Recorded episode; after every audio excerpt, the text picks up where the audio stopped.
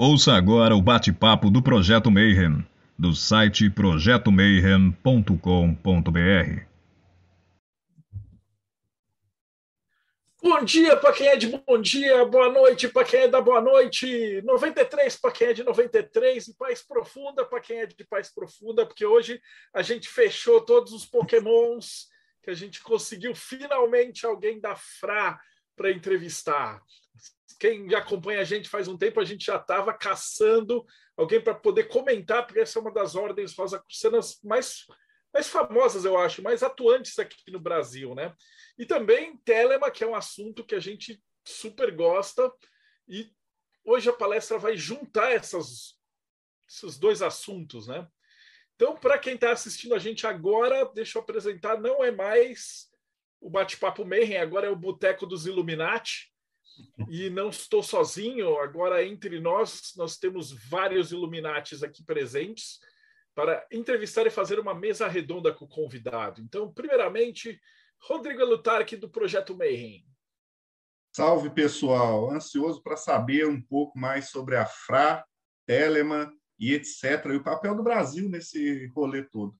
E não se esqueçam de dar o joinha, de curtir, compartilhar, apertar o sininho, e se inscrever no catarse.me TDC para poder participar do projeto MEI.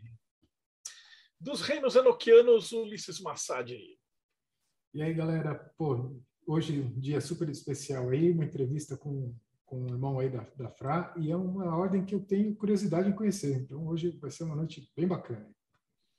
É, hoje está cheio, eu vou seguindo as minhas casinhas aqui. Então, do Espelho de Circe, Jéssica Puga. Boa noite, querido. Seja bem-vindo, Paulo. Estou ansiosa aí para ouvir um pouquinho mais de você. Do irmão gêmeo malvado do Teoria da Conspiração, Morte Súbita, Tiago Tamussauskas. Boa noite, pessoal. Hoje vamos ver como é que eles fizeram para colocar Isis e Osíris debaixo do mesmo teto. E, e por, falar em, por falar em Telema, hoje tem dois nossos dois membros do Eclésia Babylon. Vou começar pelas meninas.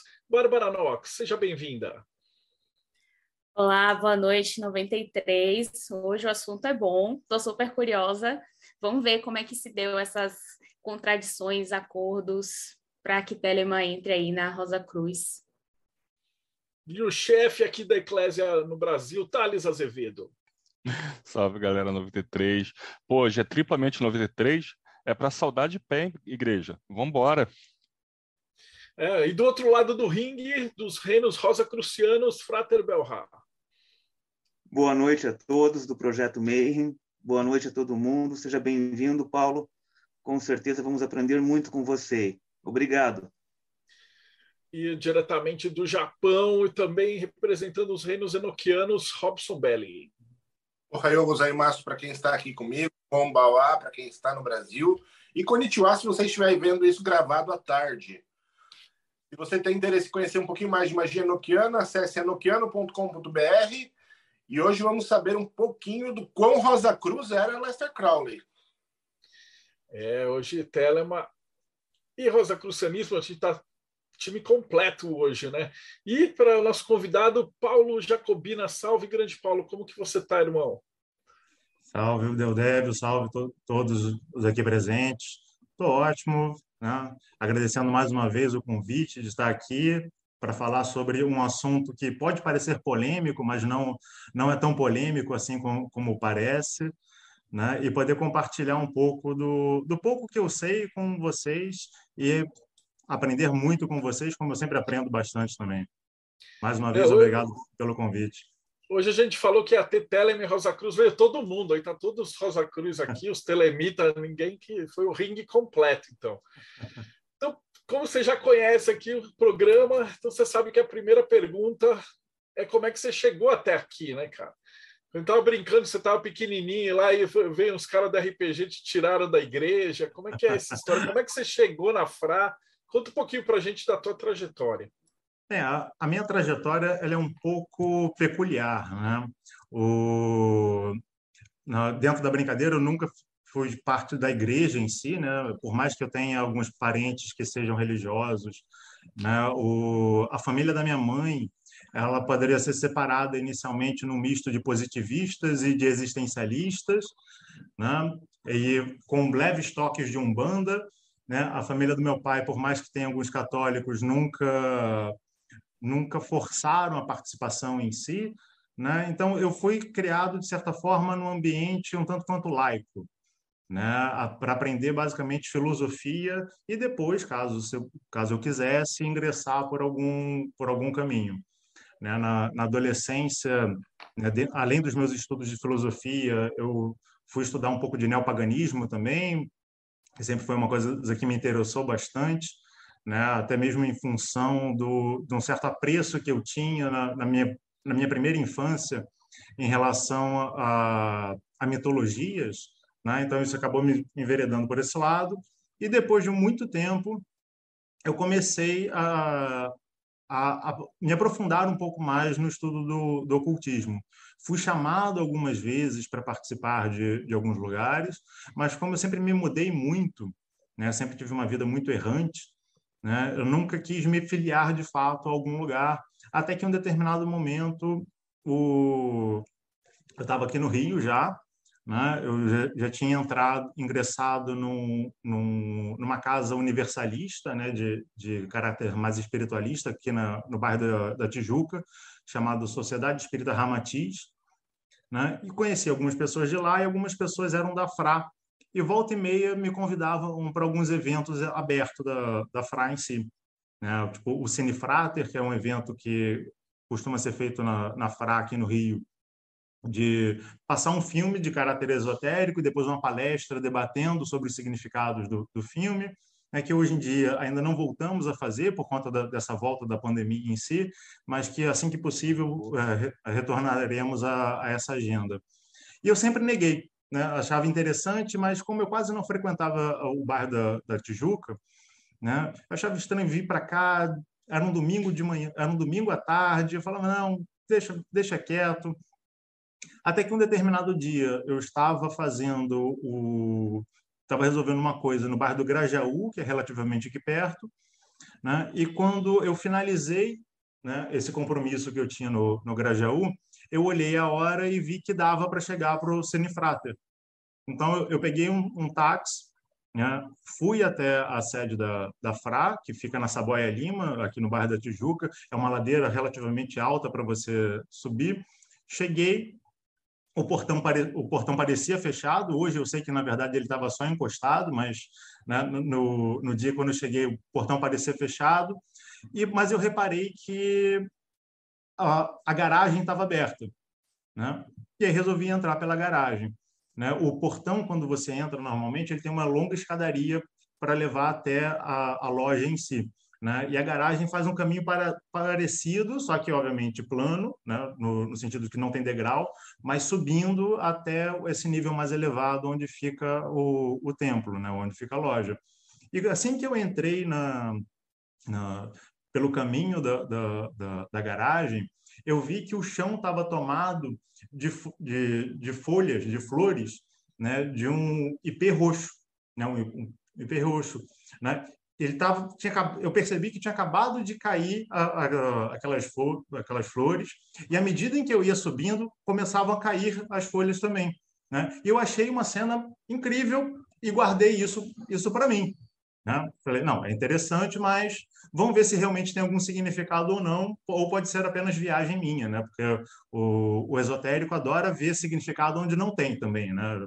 A gente vê significado onde tem, mas também vê o significado onde onde não tem.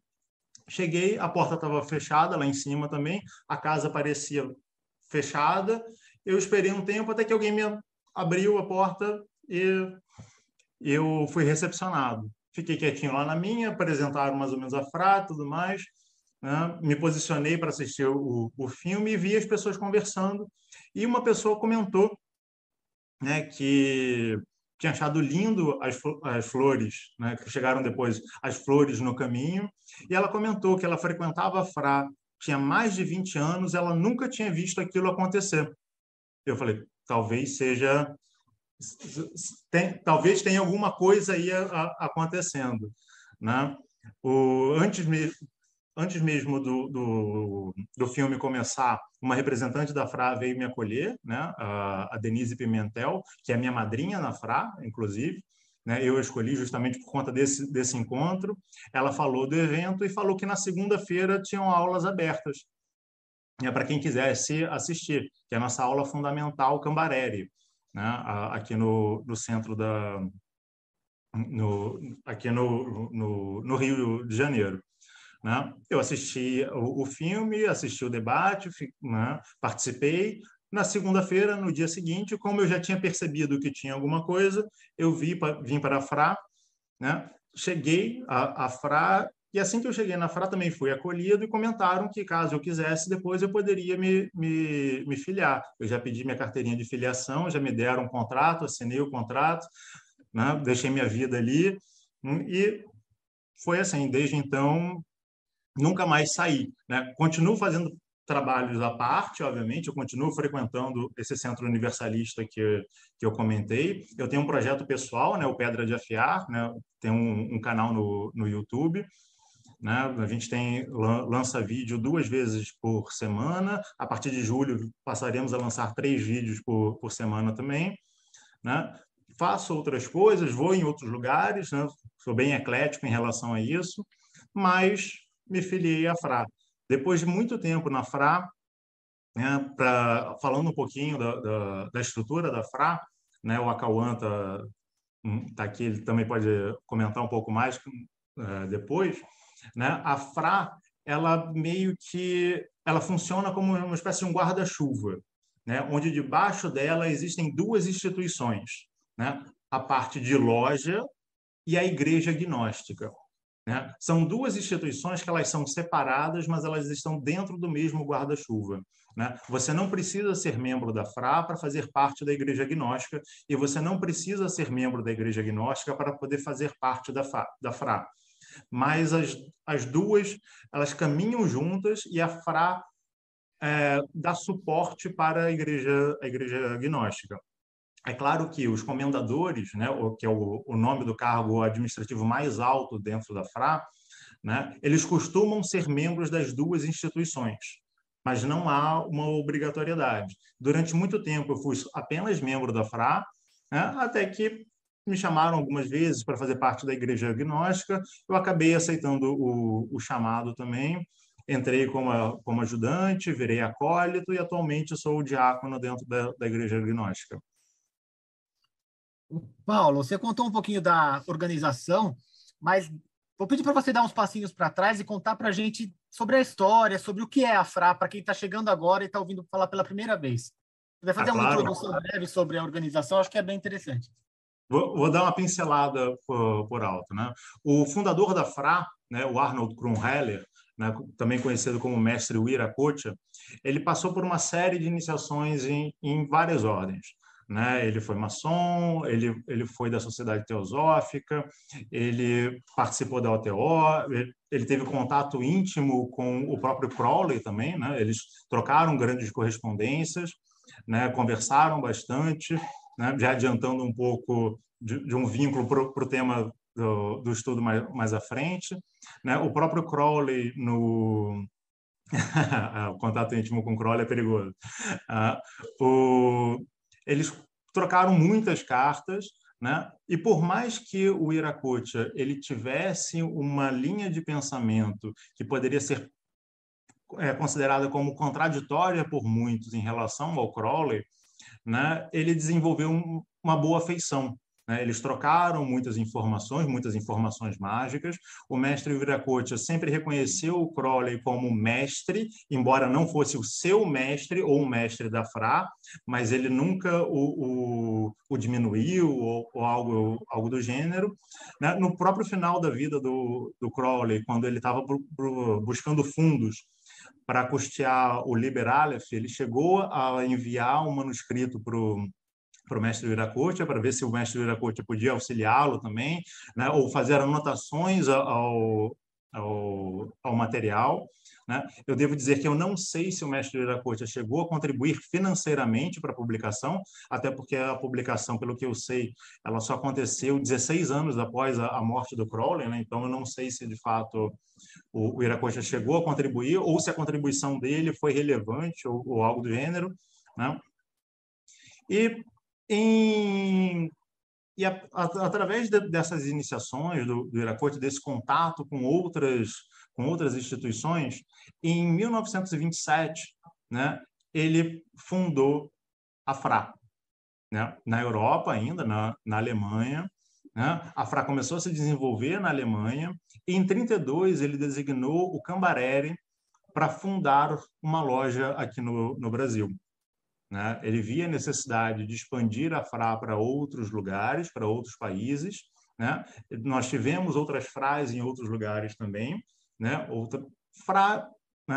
e, e, outras instituições, como o, outras Rosa Cruzes, seguindo o rito do Iracocha, também foram fundadas em outros países. Né? E em 27 de fevereiro de 33, né, o Cambareri, com a ajuda de membros da Sociedade Teosófica, da qual ele tinha contato, ele funda a primeira loja da Fra no Brasil, em São Paulo. Né? Em julho de, de 33, né, ele muda de São Paulo, a, a sede da FRA, para o Rio de Janeiro, onde ela permanece desde então. Ela mudou de localização mais umas duas vezes, mas desde então ela ficou no, no Rio de Janeiro mesmo como a sede central da FRA no Brasil. Né? Em 36, o Iracocha vem ao Brasil, né? ele realiza uma série de eventos, né? dentro da própria FRA, ele realiza casamento, batismo de, de algumas pessoas, ele sagra alguns sacerdotes e ele confirma todos os ritos que tinham sido feitos até então aqui no Brasil. Né? Ele sagra um comendador para o Brasil, para a FRA do Brasil, né? para ficar responsável pela FRA no Brasil, e depois ele volta para a Alemanha. Só que, como a gente bem sabe, né, aconteceu uma pequena coisa chamada Segunda Grande Guerra. Né? E, em função da, da, da, guerra e em função do fato do próprio Iracocha ser alemão, né, a FRA sofreu um, cer um certo revés aqui no Brasil. Né? É, isso pouco é dito, mas a, a, colônia alemã, assim como a colônia japonesa, a colônia italiana no Brasil, sofreu muito preconceito durante o período da guerra. Da guerra. Nós temos o caso de algumas lojas que foram depredadas, alguns bens que foram confiscados, e a FRA ela se manteve quieta, né, tentando sobreviver aqui no Brasil, e não tinha tanto contato mais com, com a Alemanha. Né? Em função dessa situação, e, a, e, e as Rosa Cruzes da tradição iracutia no resto do mundo também perderam esse contato com, com a Alemanha, com a sede principal. Né? E isso acabou gerando uma certa peculiaridade dentro da FRA. Né? No, no, sentido de que, assim como o, uma vez que essa sede na Alemanha estava incomunicável, né? Essas Rosa Cruzes mundiais de tradição Viracocha, elas começaram a andar sozinhas. Né? Elas trocaram informações entre elas, dentro daquilo que era possível na, na época, mas elas meio que ganharam uma certa autonomia. Então, hoje, a FRA por mais que ela tenha vindo de uma tradição alemã, ela até pode ser considerada como uma Rosa Cruz brasileira, embora ela não tenha sido fundada no, no, no, no Brasil. Né? As nossas raízes estão na Alemanha em si, né? na tradição do, do Iracocha. Né? Nós temos uma série de, de ensinamentos de origem europeia, mas nós também temos um corpo nacional muito forte. Né? E isso traz uma certa peculiaridade para para a FRA, que não acontece tanto com outras Rosa Cruzes que atuam no Brasil, que elas têm origem ou na França ou em outros países, né, que não, for, não sofreram esse problema da Segunda Guerra Mundial de estar do lado oposto àquele que venceu e aquele do qual o, nós, como brasileiros, estávamos apoiando de fato. É, Paulo, deixa eu tirar uma dúvida contigo. É, como a a FRA ela é organizada administrativamente, por exemplo, ela tem aquela mesma figura de um imperator, como tem, por exemplo, na MORC, alguma coisa assim. Após o Iracotia, como é que ficou a organização da FRA? Ou ela é mais democrática? Como é que está estruturada? A, a, a FRA ela tem um, um condão mais democrático. Né?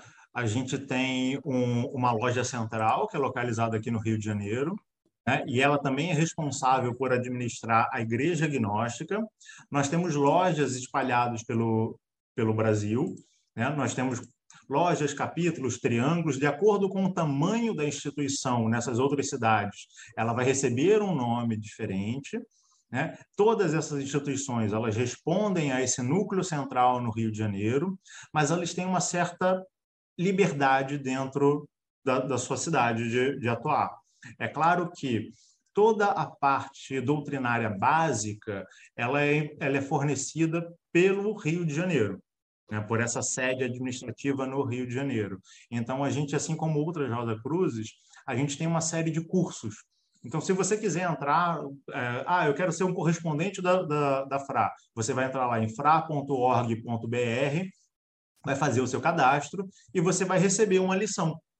Né? Você vai receber um manual com alguns ensinamentos né? e algumas práticas para você começar a, a, realizar. Porque a FRA tem muito disso, da questão da prática em si. Né? A, a gente e isso inclusive foi uma das coisas que me fez entrar na FRA, foi perceber que existe essa conjugação entre o conhecimento teórico e o conhecimento prático.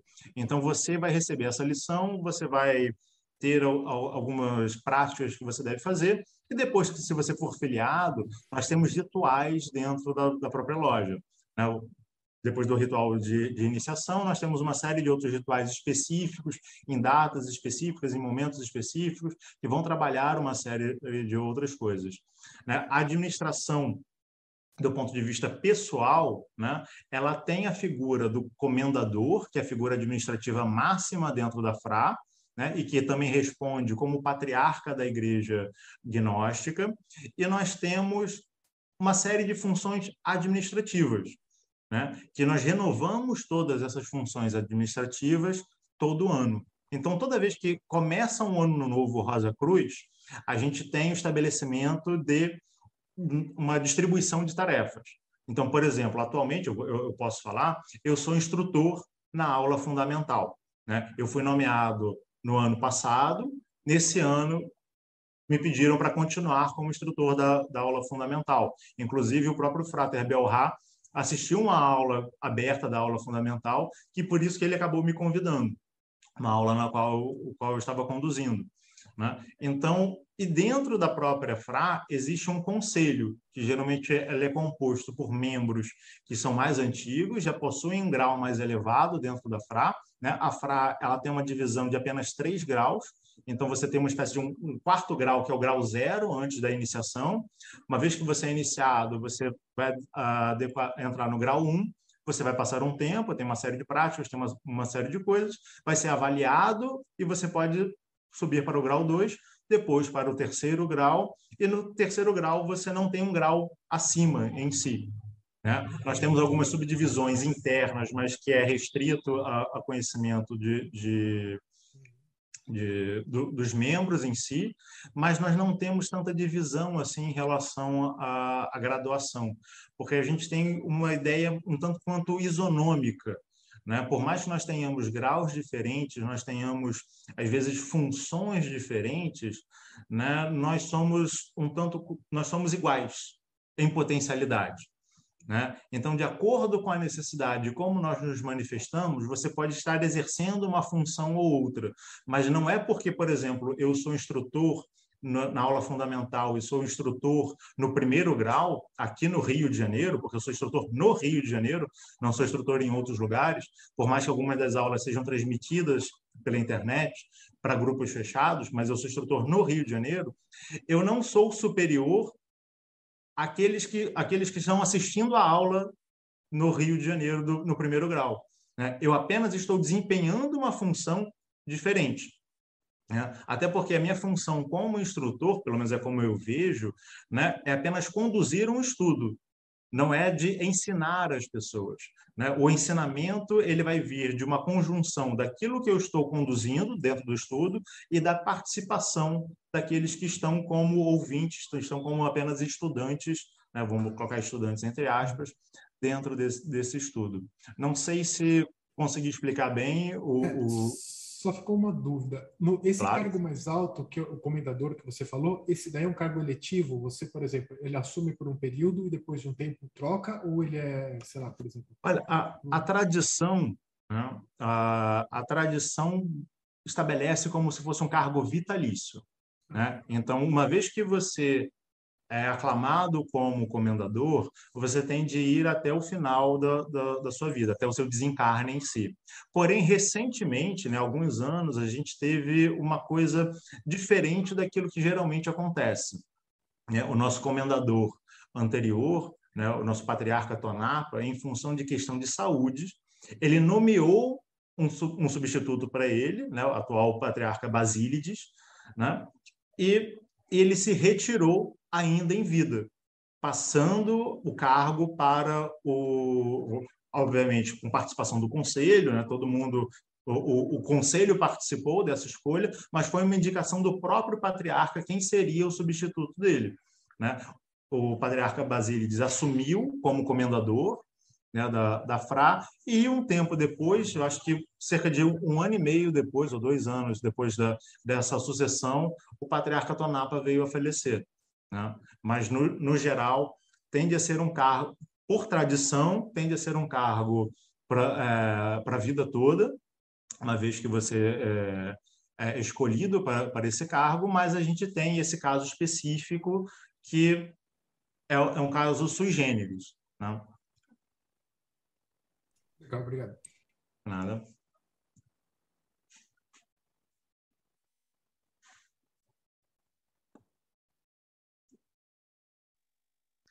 Paulo, aproveitando o gancho da tua explicação, você comentou que sobre o guarda-chuva da, da FRA existe a FRA propriamente dita e também a Igreja Gnóstica.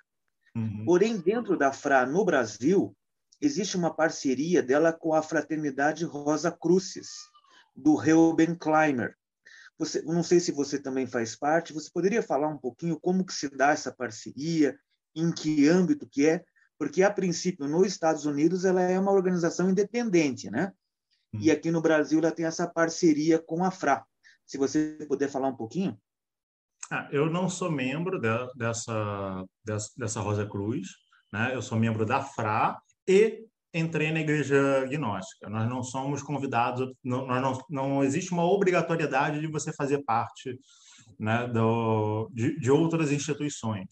Né? A FRA, como ela passou lá no início, né, com a Segunda Guerra Mundial, um período de é, isolamento em relação à matriz alemã, ela se associou de, de maneira não de maneira de a se integrar no sentido de criar uma única instituição com outras Rosa Cruzes, né, de tradição iracocha ou que foram se transformando através do tempo. Né? Mas elas trocaram muita correspondência, porque você tinha na época material que estava no Brasil, né? e não estava no Chile. E você tinha material que estava no Chile e não estava no Brasil. Então, essas tradições, né, essas Rosa Cruzes, elas começaram a trocar figurinhas entre elas para criar um arcabouço maior dentro daquilo que veio do veio inicialmente pelo próprio Kronheller. Depois elas conseguiram acessar, pelo menos a FRA conseguiu acessar o restante do material que continuava na, na, na Alemanha. Nós temos um, um registro gigantesco de, de, material produzido pelo Kronheller. O Kronheller produziu muita coisa, né? O, o, grupo mais próximo dele também produziu bastante coisa. Nós temos até hoje, né, dentro de, de algumas tradições nossas, né, homenagens a essas outras, a essa outra Rosa Cruz. Nós temos troca de correspondência, mas não existe uma administração é, conjunta. Né? A, gente, a gente cede espaço caso eles precisem, da mesma forma que caso a gente precise, eles, também cedem espaço. Né? uma irmandade dentro da, da, própria, da própria Rosa Cruz, mas de maneira independente em si. Né? O, ah, tem um monte de mãozinha levantada já. Não. É, eu queria saber sobre essa independência da FRA aqui no Brasil.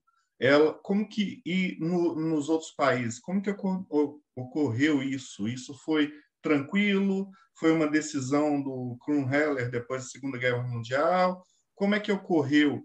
Foi o filho dele? O que que sucedeu para ter isso aí? Ou é, foi uma revolta mesmo? Não, ela, ela aconteceu de forma natural, né? Até porque o Kronheller falece em 49. Né? Ele vem a falecer em 49, então a gente não, come... não conseguiu voltar a ter acesso a ele em si. Ele como ser encarnado, manifesto no, manifesto no mundo. E de uma maneira natural, essas instituições elas ganharam independência, porque elas já estavam vivendo de maneira independente, por mais que tivesse um vínculo em relação à, à instituição na, na Alemanha. A própria Alemanha, após, do, no, no pós-guerra, ela estava destruída. Né? As instituições que funcionavam na Alemanha também estavam de maneira muito precária. Morreu muita gente na Alemanha.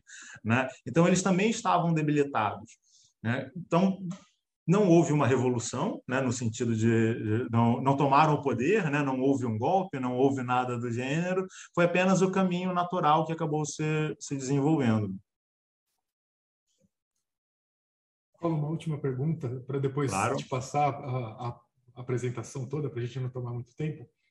Mas só uma curiosidade, por exemplo, é, a gente acaba fazendo algumas comparações com outras Rosa Cruzes. Né? Então, por exemplo, no caso da, da Mork, ela tem, vamos dizer, uma simbologia que vem egípcia, né? Isso não é segredo para ninguém, né? Só olhar os templos deles, aquelas coisas todas. É, se for possível falar, como é a Fra? Ela também tem alguma roupagem, assim, de trazer alguma alguma alegoria, alguma coisa para trazer os ensinamentos, ou não? É uma parada diferente? É, o, essa pergunta é bem interessante, né? E vou aproveitar um pouco dela para já contextualizar um pouco da apresentação que a gente vai fazer mais à frente. Né? A Fra, ela, ela pode ser considerada um tanto quanto eclética, né, no sentido de que ela bebe de várias fontes. Nós também temos uma representação egípcia, mas a gente é, a gente não tem, a gente não se limita apenas a, a questões egípcias, assim como a, acaba acontecendo com a própria morte. Né? Porque como a gente também tem a igreja agnóstica, a gente começa a trazer outros tipos de ensinamento. E isso é interessante pensar, porque é, é, explicar um pouco melhor, né? Dentro da Fra, né? E assim como eu vejo também, existe um, uma realidade que ela é objetiva. Ela é única, ela é objetiva. Mas nós somos seres subjetivos.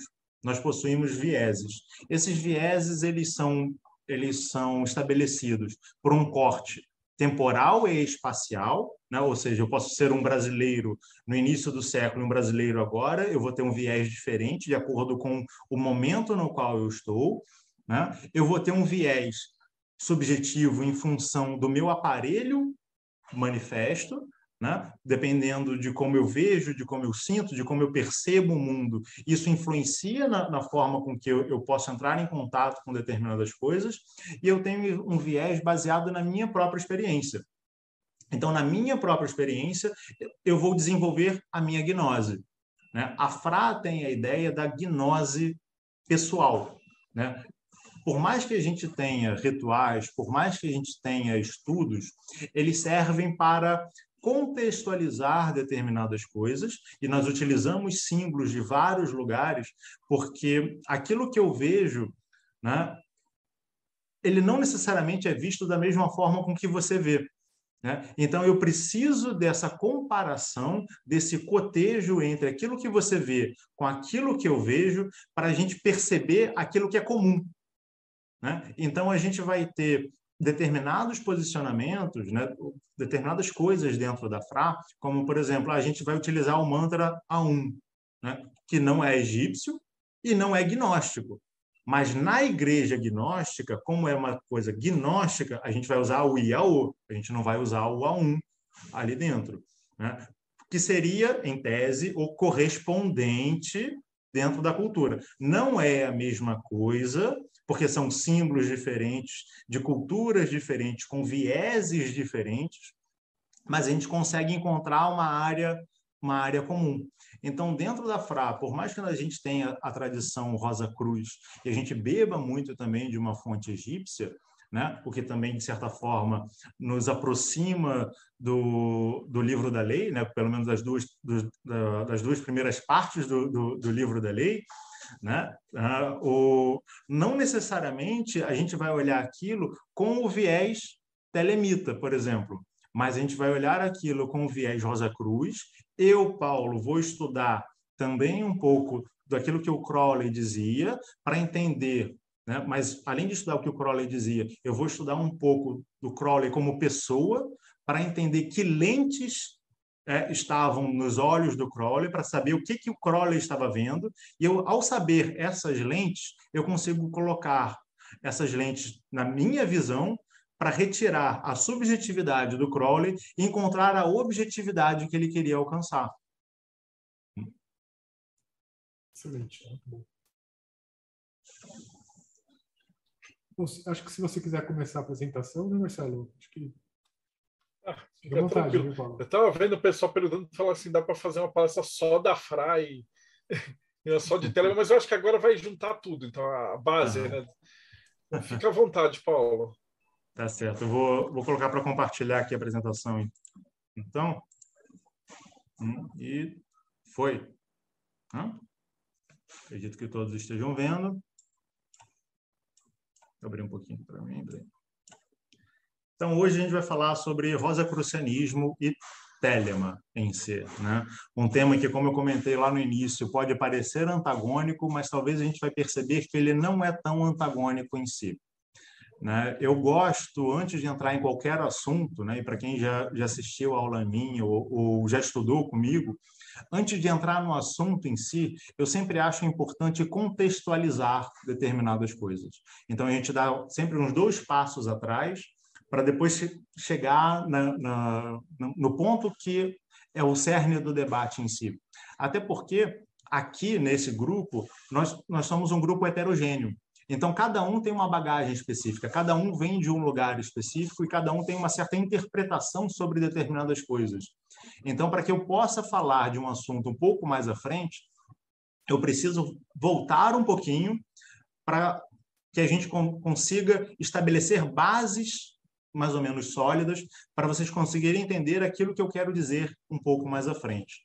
Né? Então, para contextualizar, né, eu trouxe o, o desenho que vocês devem estar cansados de ver, né? Todos, acho que todos nós temos, né, um, pelo menos um pôster desse na, na parede em algum lugar, né?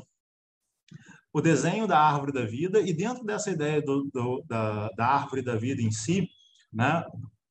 Eu quero martelar de novo aquilo que a gente estava conversando agora na, na resposta que eu dei ao, ao Ulisses, né? Dentro da Kabbalah não existe esse desenho da árvore da vida. Isso é uma representação alquímica de ensinamentos de uma outra cultura. Né? Então, mostrando que a gente consegue beber de outra cultura e adaptar determinadas coisas para o nosso pensamento.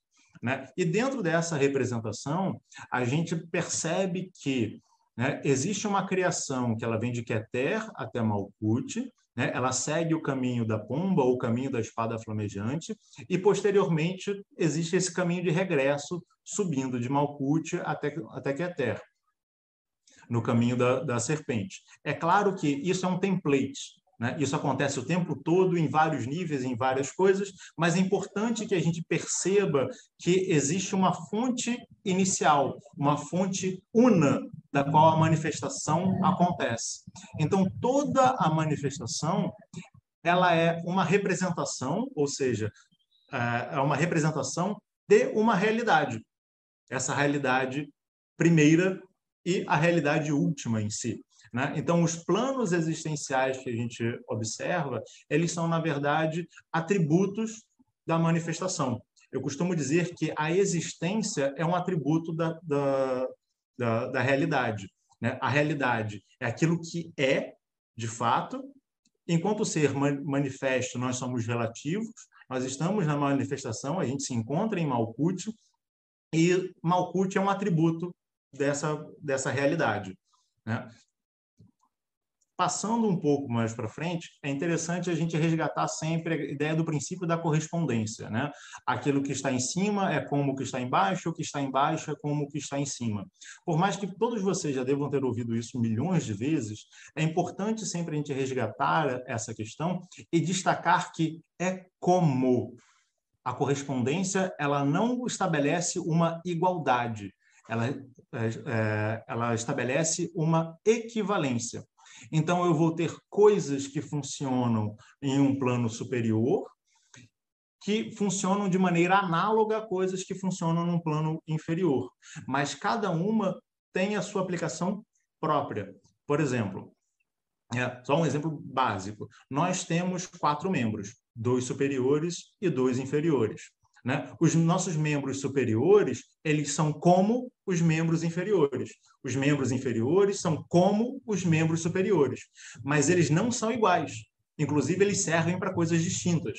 Os meus membros inferiores, eles servem para me fazer me deslocar no, no, no, no, baixo, né, no plano, e os meus membros superiores, eles servem para eu interagir com aquilo que se encontra mais no alto. Eu posso fazer como um instrumento de defesa, um instrumento de ataque, criar ferramentas, uma série de coisas. Então, essa correspondência, essa ideia do como e não do igual, é importante para a gente começar a trabalhar a ideia da, real, da, da realidade e da existência. Né? Pegando a frase é, famosa do Crowley, né? todo homem, toda mulher é uma estrela, né? E a gente pode representar essa estrela como os quatro braços ditos inferiores, representando os quatro elementos materiais, aquele que nós vamos encontrar em Malkuth, aquele que o, o aspirante a Rosa Cruz, aquele que, que é o buscador, né? aquele que quer ser iniciado, ele começa a vencer a, a, o desafio dos quatro elementos e ele percebe que existe o espírito. E aí ele se dá conta que ele é uma estrela, de fato. Né? Muitos estão dormentes, não percebem isso, ainda vivem na materialidade, no julgo dos quatro elementos em si. Né? Essa figura dessa estrela, né, desse pentagrama, ele também vai encontrar uma representação dentro dessa figura, onde nós teríamos um quadrado, né, representando a materialidade, os quatro elementos, e nós temos o triângulo superior, né, que algumas pessoas vão utilizar isso como uma constituição septenária. Nós vamos ter o quaternário da matéria e a trindade espiritual. Né? Mas quando a gente analisa apenas com esse discurso, a gente, a gente acha que é um quadrado e em cima dele tem um triângulo. Mas quando a gente resgata um pouco mais da ideia de planos de correspondência e de que existe uma realidade que é una, da qual se deriva é, existências que são representações dessa realidade, a gente vai entender que esse triângulo ele não está em cima do quadrado, ele está por detrás do quadrado. Né? E por detrás do triângulo a gente vai encontrar um círculo com a dualidade e de, por detrás do círculo a gente vai encontrar um ponto que é, que é a unidade em si. Né? Então o quadrado ele representa o triângulo, mas em um plano diferente ele vai ter regras próprias, as regras do plano do quadrado, né, do plano material, mas que ele tenta emular as regras do plano anterior, que é esse plano espiritual, esse plano do, do triângulo em si.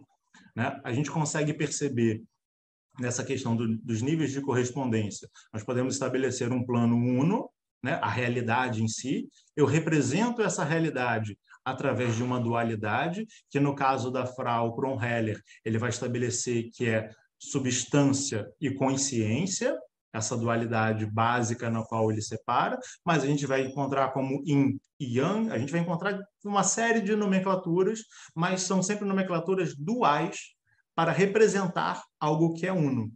E a partir dessa dualidade, a gente vai ter uma trindade, e por assim vai sucessivamente.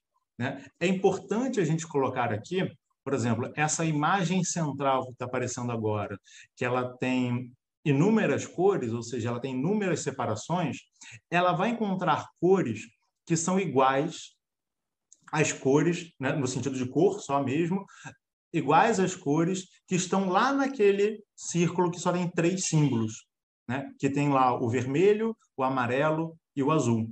Eu vou encontrar o amarelo nesse plano central e também vou encontrar o amarelo nesse plano que só tem três símbolos.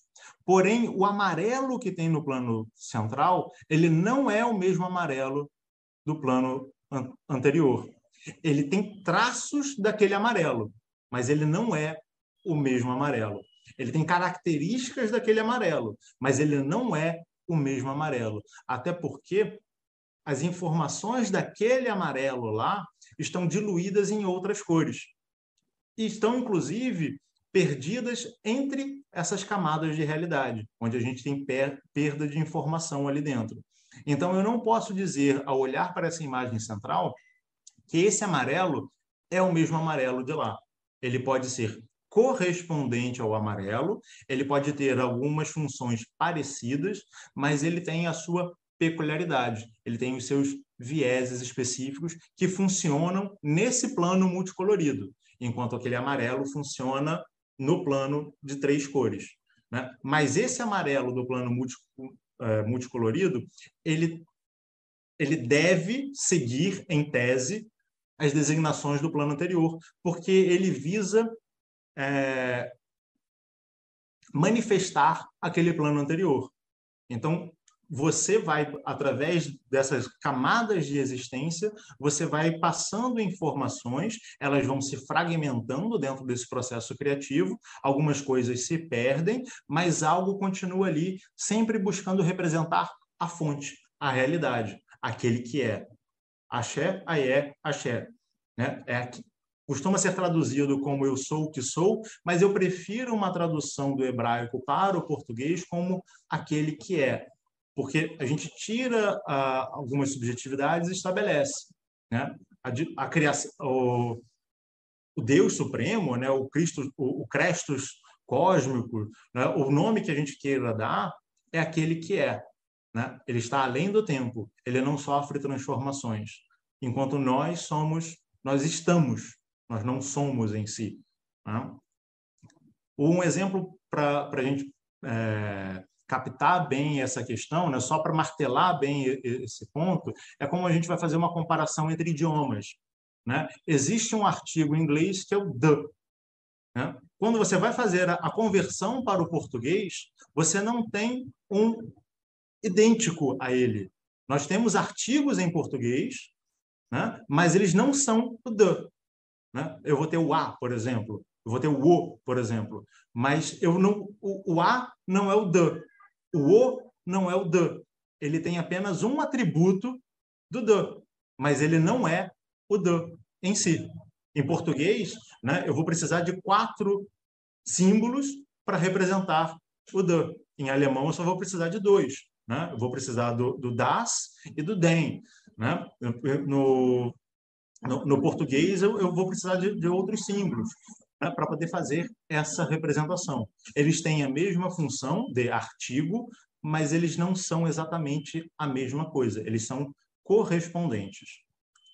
Né? E aí a gente começa, feito esse preâmbulo inicial, né, a gente começa a, a, o nosso estudo em si resgatando a tábua de esmeraldas. Né? Como eu falei lá no início, a gente dá dois passos atrás para criar uma certa base e depois a gente adentra ao ponto do telema em si. Né? E na tábua de esmeraldas a gente vai encontrar né, na passagem segunda, já o princípio da correspondência, e ela estabelece que o princípio da correspondência existe para realizar os milagres de uma única coisa. Ou seja, existe algo lá na, na realidade que quer se manifestar. Então, todos os planos subsequentes né, eles têm um propósito, que é realizar o milagre dessa única coisa, que é essa coisa inicial. Né? Então, eu vou ter essas correspondências, que são essas adaptações, né, de acordo com o plano existencial, mas eles têm uma mesma finalidade, embora eu possa usar com finalidades diversas, mas ele tem uma mesma finalidade. E aí eu destaco o item 5, né, a frase 5, porque é, ele traz um conceito né? Ele traz uma palavra que ela pode parecer um, um tanto quanto diferente para a maioria das pessoas, porque o texto inteiro a gente está aqui numa tradução em português, mas a gente vai encontrar uma palavra que é telesma, que não é de origem portuguesa. Né? Ele não é, não está escrito em português. E, essa, e ao perceber essa palavra, talvez nos cause um certo estranhamento. Né? E a gente tem um pouco mais abaixo ali né, uma indicação né, que dentro desse, dessa construção que está vindo dessa correspondência de uma única coisa, que ele fala que o poder é pleno se convertido em terra. Então, como eu destaquei a palavra telesma, né, seria interessante a gente tentar entender um pouco, nesse momento, o que, que ela vem a significar. Né? Num sentido literal, né, telesma né, ela é uma palavra que existe em, em grego arcaico, né, em grego antigo, né, o koiné, né, o grego moderno você não encontra essa, essa palavra em si, né? e ela tem o significado de conclusão e um sentido ritualístico. Né? O radical da telesma né, é o mesmo de telio, que é o sentido de concluir, também no sentido ritualístico. E a gente vai encontrar lá em Aristóteles o uso de telos, que tem o mesmo radical, tem a mesma origem, que é uma conclusão no sentido de propósito. Né? Aristóteles, quando vai falar do telos, né, ele vai falar do propósito das coisas. Né? Nós temos que buscar os propósitos. Então, a gente começa a perceber, pelo sentido literal, que telesma tem alguma vinculação na realização de algo ritualístico, mas para concluir. A julgar pelo texto que a gente acabou de ler, talvez seja o propósito dessa uma única coisa. Né? E aí a gente traz aqui, né, num significado um pouco mais esotérico, quando o Papi ele vai citar o Eliphas Levi para explicar que telisma é um agente universal um fluido e uma força que permeia tudo e a todos. Essa substância é que Hermes Trismegisto chama de o grande telisma. Quando ela produz seu esplendor, ela se chama luz. Então a gente começa a perceber por esse estudo da telisma né, que ela é algo, ela é um fluido no sentido de que ela se encontra no, no, nosso plano, né, ela decanta de um plano superior até o plano no qual a gente se encontra, ela tem um propósito que é cumprir as designações da, do, do, do um, né, da, do, da realidade última ou realidade primeira, e ele permeia a tudo e a todos. Ele se encontra no meio no qual a gente, a gente está. E aí eu trago, para fim de cotejo, para fim de comparação, uma definição que o Iracotia, né, o, o Arnold Kronheller, traz de prana. Ele vai falar que prana é movimento, é vibração, é sensação de peso, luz, calor. Né? Ele, prana é o que dá vida, né? ou seja, ele vai dar um propósito. É, é, todo movimento, tudo depende dessa força que é prana. Prana não é telesma. Telesma não é prana. Mas quando a gente começa a fazer essa comparação, e esse slide ele está aqui basicamente para reforçar aquilo que eu comentei no início dessa apresentação e que a gente já vinha conversando no bate-papo anterior, né, da necessidade de a gente perceber os vieses de cada local. Né? Telesma é uma nomenclatura egípcia, né? é, é um conceito egípcio com uma nomenclatura grega. Prana não, prana tá? vem, vem, do, vem da Índia, né? da, da, atual Índia, da região da, da, da, atual Índia. Então, a gente vai ter essas comparações em si para perceber que existe algo ali no meio, que não é prana e não é telisma, mas existe algo próprio dessas duas, dessas duas questões.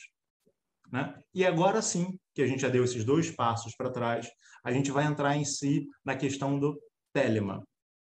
Né? E da mesma forma que nós fizemos com o telesma, né? a gente vai trazer telema no koiné, no, no, no grego antigo, ele, é, ele tem um significado de desejo, no sentido daquilo que impulsiona o indivíduo. Em alguns lugares você até vai encontrar do ponto de vista sexual em si, né? essa coisa essa, associada principalmente ao corpo físico, mas a gente vai encontrar a expressão telema na Septuaginta, né? que é a tradução do, do, do Pentateuco, né, do, da Torá e dos livros do Antigo Testamento, na, na, na verdade, para a tradução no Koiné. Né? E dentro da, do, desse, do Velho Testamento, quando você tem a utilização do telema, ele está sempre associado à vontade humana vinculada à divina. Né? Algo muito parecido com a telesma, que a gente, a gente vinha estudando até então. Né? E a gente vai encontrar né, no, no Novo Testamento em grego né, a passagem que vai ser dito: venha, venha a nós o vosso reino, seja feita a sua telema, assim na terra como nos céus. Né? Então, a gente começa desse estudo né, de outros idiomas, de, dessas outras fontes, a perceber que a palavra telema ela já vem sendo utilizada muito antes daquilo que a gente tende a acreditar hoje em dia. Né? E ela tem esse significado. É claro que a palavra, na sua literalidade, ela tem o, o significado de desejo, né? e isso a gente não pode negar. Mas ela é utilizada, pelo menos nesse cenário cristão, nesse cenário que, que vem de uma tradição judaica, embora não seja judaico, né, com o sentido de uma, um desejo humano, mas que decorre da vontade da divindade. Muito parecido com o conceito de telisma que a gente apresentou até então. Né? A gente vai encontrar, inclusive, né, a, a novela Gargantua e Pantagruel, né, que é, é uma crítica à forma com que as instituições religiosas se portavam na época, e dentro dessa novela, né, desse, desse romance, a gente vai encontrar a figura da abadia de Telemann, né? que e ela possui uma única regra, né? faz o que tu queres. Isso é uma alusão né, também a uma carta do Santo Agostinho, lá no século V, antes da, da, da era comum, né? ou depois de Cristo, caso alguém prefira. Né? Santo Agostinho, numa das suas cartas, ele diz: ame e faça o que tu queres. Né? Ele fala, é, é, ame e faça o que tu queres, no sentido de que a novela ela faz uma crítica à instituição religiosa daquele momento, né? mas ele tenta buscar coisas mais antigas, mostrando que existe uma corrupção nas instituições religiosas agora, que nós precisamos prestar atenção e nós precisamos dar dois passos atrás para entender aonde a gente se perdeu. E, é, e sim seguir o nosso caminho. Né? E aí, finalmente, a gente vai chegar no Crowley em si. Né? No, no, no Crowley, tá? talvez um do, dos esotéricos mais famosos né? da, da, da, atualidade, né? e ele vai utilizar lá no livro da lei a palavra Telemann. Ele diz que a palavra da lei é Telemann. Faça o que tu queres, há de ser o todo da lei, né? Amor é a lei, amor sob vontade. Né? 93, 93, 93. A gente vai ter uma série de, de outras representações. Né? É claro que se a gente olha um, por um olhar desatento, né? e por que, que a gente pode interpretar isso de várias maneiras? Né? Eu posso olhar, faça o que tu queres, já de ser o todo da lei, ah, eu vou atacar fogo no mundo, deu vontade, eu faço. Né?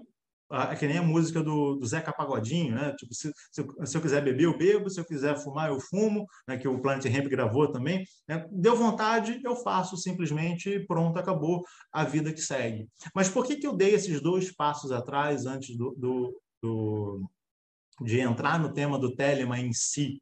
Né? Porque eu acho fundamental e é uma coisa que falta muito para uma série de buscadores do, do, do esotérico é uma ideia de uma epistemologia esotérica. As pessoas leem coisas soltas e tendem a ter determinadas interpretações, né? E às vezes essa interpretação, né, ela está certa, mas muitas das vezes ela está errada. Né? Não estou dizendo que a interpretação do Crowley está errada, pelo contrário, eu acho que ele traz muitos ensinamentos e, ela, e essa frase, inclusive, é utilizada dentro da própria Fra. Né? com as suas devidas adaptações para chamar a atenção daquele que não percebe a realidade por detrás dela.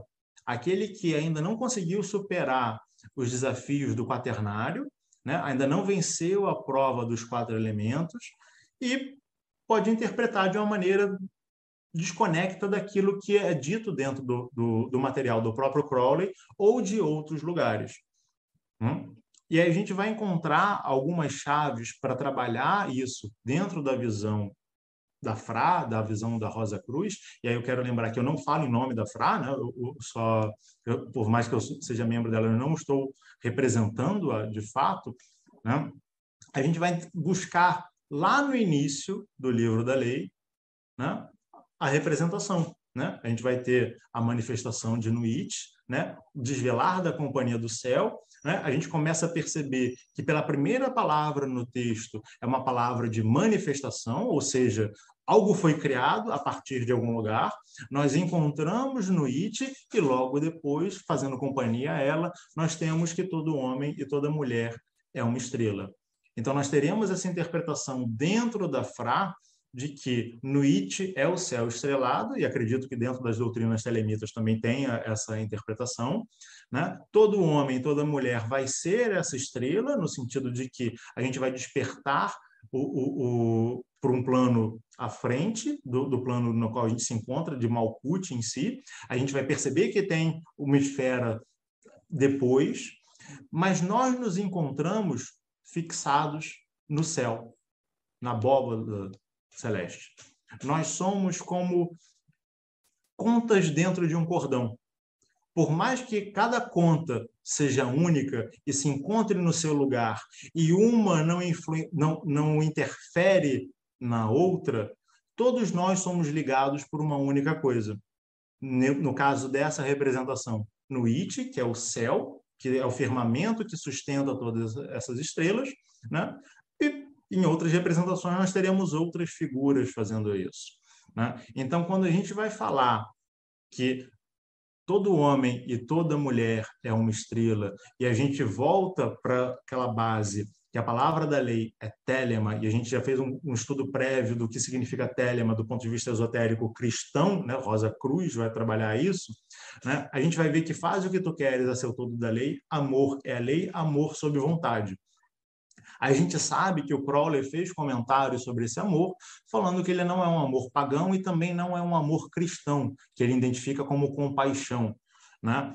Porque existe essa referenciação ao cenário da igreja, né? que é uma instituição que a gente sabe que utilizou de palavras poderosas, utilizou de magia, utilizou de uma série de coisas para dominar determinadas pessoas e não para fazer com que elas se tornassem independentes de fato. Né? Mas o amor dentro da Rosa Cruz não é necessariamente esse amor cristão no sentido que o Crowley dizia. Né? É uma outra outra representação. E eu marquei aqui a questão da palavra, a palavra de pecado é restrição, né? porque isso costuma gerar para muita gente que pelo menos chega na, na, na FRA né, e já teve contato um contato superficial, né, que fala, não, se você quer me restringir, você está pecando, então eu, eu, tenho que seguir adiante. Né? E isso acaba sendo uma visão, pelo menos no meu entender, um tanto quanto limitada da ideia de liberdade. É claro que não cabe aqui agora a gente, a gente entrar num debate sobre liberdade, eu acho que caberia um, um estudo à parte sobre liberdade, mas se eu parar para pensar que eu sou influenciado constantemente pelos meus sentidos, que eu sou influenciado pelo meu, meu aparelho físico. Né? A gente tem vários estudos científicos mostrando que o fato de você estar com fome eh, modifica o seu humor e modifica a sua tomada de decisão. Né? Você, você vai. Né, existe um estudo na Califórnia que foi, foi replicado depois que os juízes, quando estavam com fome, eles tendiam a ser mais rigorosos em suas penas do que quando, quando eles tinham acabado de comer. Né? Então, se o fato de sentir fome influencia no meu processo de tomada de decisão, talvez eu não seja livre, no sentido absoluto. Né? Então, a restrição que está no texto, segundo eu interpreto, e a gente consegue perceber isso dentro da própria Fra, ela não é restrição no sentido de que você está cortando o meu barato, você não está querendo que eu faça o, o, o, aquilo que eu quero porque deu vontade. É uma restrição de entender principalmente, embora não só isso, mas entender principalmente aquilo que te limita. A liberdade no plano material não é fazer qualquer coisa. A liberdade no plano material é você saber de quem você é influenciado. Eu sou influenciado pela fome, eu sou influenciado pelo sono, eu sou influenciado por uma série de coisas que eu nem percebo eu sou influenciado pela vontade de ter, eu sou influenciado pela vontade de destaque, eu sou influenciado por uma série de outras coisas. E que se eu não presto atenção nessa influência, eu sou restrito por ela. Mas se eu presto atenção, eu sei como ela funciona, né? eu consigo dominá-la. Eu consigo utilizar a telema ou a telesma, caso a gente queira voltar para o outro termo, né? para realizar uma vontade que não é a vontade do meu corpo, não é a vontade dos meus desejos mais baixos, né? mas é a vontade daquela minha porção mais elevada em si. Hum? E a respeito disso, né? quando o, o, o Iracocha trouxe esses ensinamentos que o Crowley apresentou para dentro da Fra, ele fez uma ressalva. Ele colocou: Faz o que tu queres, porém, atente-se que tereis de dar conta de todos os vossos atos. Aí, uma, uma história pessoal. Quando eu li isso pela primeira vez, né, né eu já tinha tido contato com o Crowley antes de ter contato com, com a Fra, porque o Crowley é uma figura midiática, ele está na, na, cultura nacional né, há muito tempo. Né? O, ele está na cultura pop, ele está em uma série de fontes. Quando eu li essa frase pela primeira vez, eu achei que ela era redundante. Né? E aí eu me deparei com ela e falei, não, isso é redundante, porque eu sei que fazer o que eu, o que eu quero não é fazer qualquer coisa, né? não, não é tacar fogo no mundo sem consequências. Né? E aí, depois de um tempo, é que eu entendi o porquê desse adendo. Porque muitas das vezes a gente se pega no, no, no, na primeira frase, né, esquece do restante. E a gente acha que não tem consequências. Né, o levantar a mão. É, eu achei essa frase sensacional, porque muita gente vem na Telema e fala assim: ah, faz o que eu quero, então posso fazer qualquer coisa, né? Ah. E, cara, é mega difícil de explicar, não, cara, é o que é o tu maior, é o seu eu maior. E essa frase dele é tão maravilhosa, porque ela fala assim, então você quer fazer merda? Faz o que tu queres, ah. aí, aí no sentido geral. Porém, como é que era? Tinha no kardecismo, né? A semeadura é, é, é, é livre, livre, mas, mas a colheita, colheita é, é obrigatória. E ele conseguiu juntar essas duas coisas. Porque aí o cara que está mais abaixo ali na, na consciência, ele vai fazer o que tu queres, mas ele vai ter que se ligar que se o que ele estiver fazendo é cagada, ele vai sofrer a consequência de tal. Então, eu achei genial Sim. essa colocação. O, acho que o Thales levantou a mão também. Isso. Era só para fazer uma pergunta. É, dado claro. até o momento da exposição, é, me parece que a posição da FRA com relação à Telemann esteja bem alinhada até com a posição que o Crowley coloca no Magic Without Tears, né, de que Telemann seria um cristianismo 2.0 sem estar preso num manto de pecado, Sim. que teria sido o que o cristianismo convencional, convencional teria se tornado. É, de, de fato. Né? É, é aquilo que, que a gente vem, vem comentando. Né?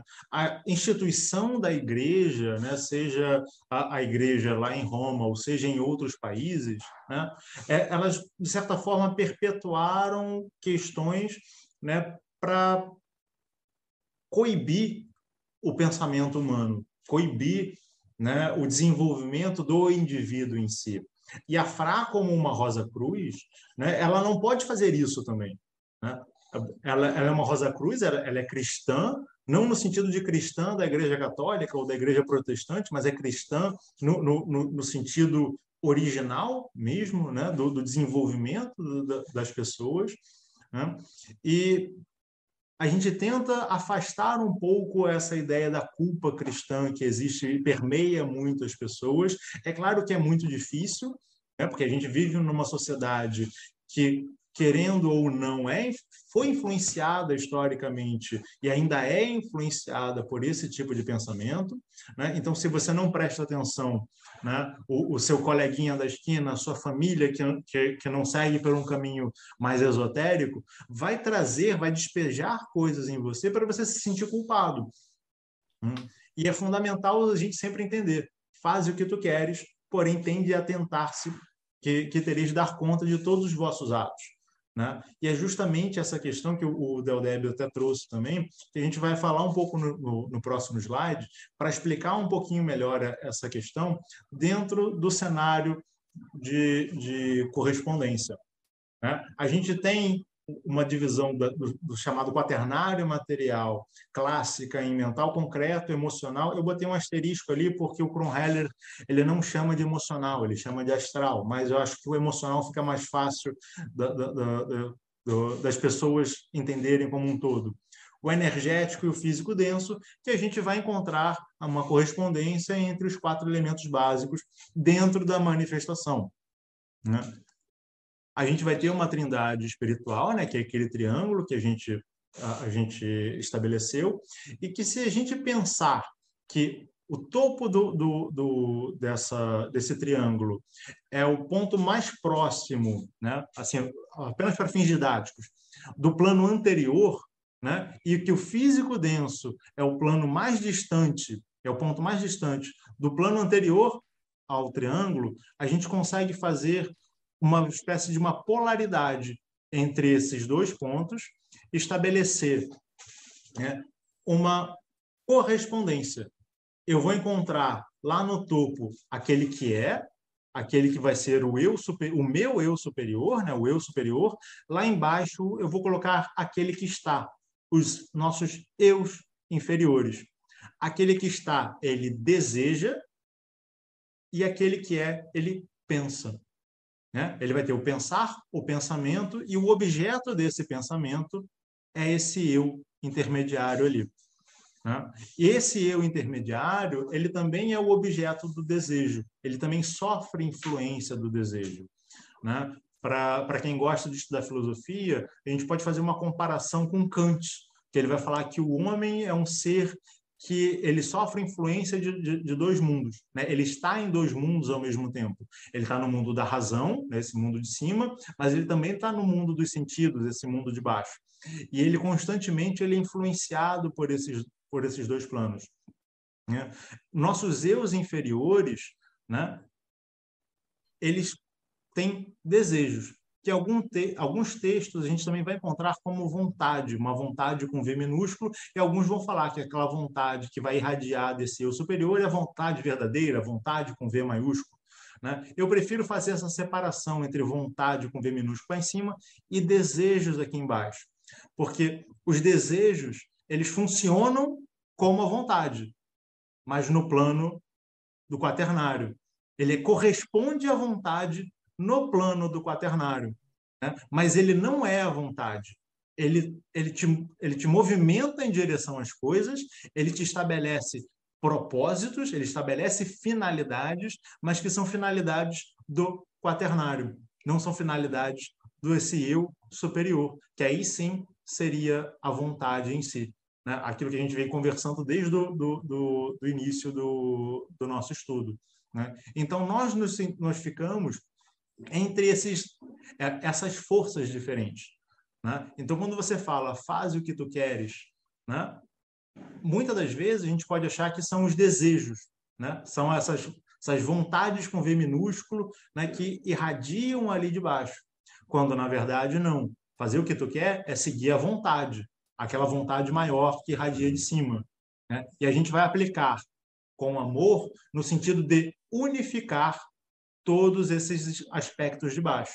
Dentro da Fra, a gente tem uma oração né, que fala que trabalhando a, que também trabalha essa ideia do Telemann, que você vai falar para é, é, a, a, energia volitiva né, transforma a minha vontade com V minúsculo, né, os desejos, fazendo una com a tua. Né? Ou seja, transformando o meu desejo em vontade. Porque eu preciso unificar, e através das práticas, através do debate, através dos ensinamentos, a gente vai unificando os nossos desejos, a gente vai identificando quais são os nossos desejos, a gente vai doutrinando esses desejos para eles serem aplicados de acordo com a vontade, aquela que irradia lá de cima, do plano anterior ao plano do quaternário. Ela irradia não em Malkuth, mas ela também se manifesta em Malkuth, através da sua influência e da sua correspondência, que são os desejos. Né? E aí, dentro dessa questão da, da comparação, né, a gente tem aqui uma representação do alguns trechos do mestre Viracocha, né, para a gente entender um pouco também a, a forma com que ele visualiza o telema, né? já que o nosso tema prima, primário é o telema dentro da, da Fra. Né? Ele comenta, pois a força de Abraxas manifesta-se de modo distinto da força de Baphomet porém todas derivadas da força espiritual da luz, né, que ele vai chamar de força cristônica. Em um outro texto, ele vai falar que o outro aspecto dessa força, né, dessa força cristônica, é telema, que significa a vontade atuante na luz. Então, eu vou ter Abraxas, dentro da, da, da mitologia gnóstica, que é o criador do último céu para quem está aqui embaixo, né? o criador do primeiro céu, seu óleo de cima, né? Ou seja, ele tem uma função. Em um ponto intermediário, eu vou encontrar a representação de Baphomet, né? intermediário em relação a, gente aqui embaixo, eu Abraxas, e aqui embaixo eu vou utilizar o Telema.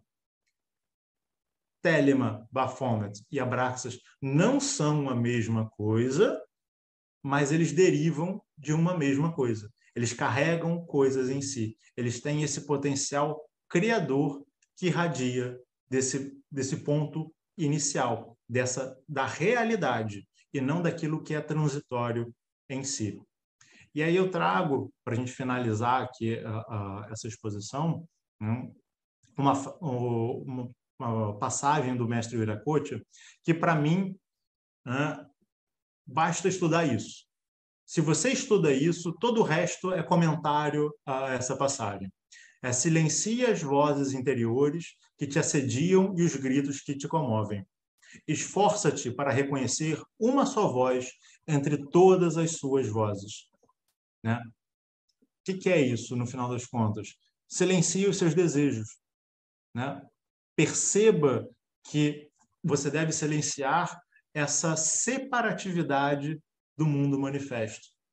E perceber que oculto por todas elas existe uma verdade, uma verdade objetiva que está ali dentro. Bárbara levantou a mão. É, o tempo todo eu fiquei pensando muito é, do quanto me parece que a, a inserção de telemanafrá e as diferenciações que foram feitas moram muito no nível lexical. Sim. E aí, quando você trouxe a epistemologia, fiquei pensando nisso, né? No seu ver, o quanto que é lexical de fato, ou o quanto que isso é uma percepção rasa minha e que, na verdade, vai mais fundo? Olha, o, no meu modo de ver, né, o, falar de uma pessoa que já tinha estudado inicialmente por conta própria né, o material do Crowley, né, e debates dentro de membros da minha própria família, né? porque tenho alguns, alguns membros que são iniciados, são em várias instituições, né? O, e ao falar sobre o, o, o Telemann, o Crowley, eu tinha um entendimento. Então, quando eu entrei na FRA e eu aprendi o entendimento da FRA, eu não vi diferença. A diferença não está necessariamente na aplicabilidade não, não está no telema.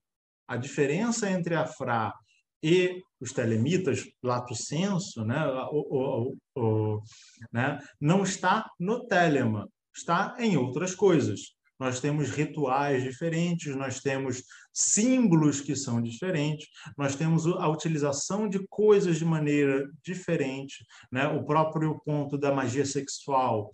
Né?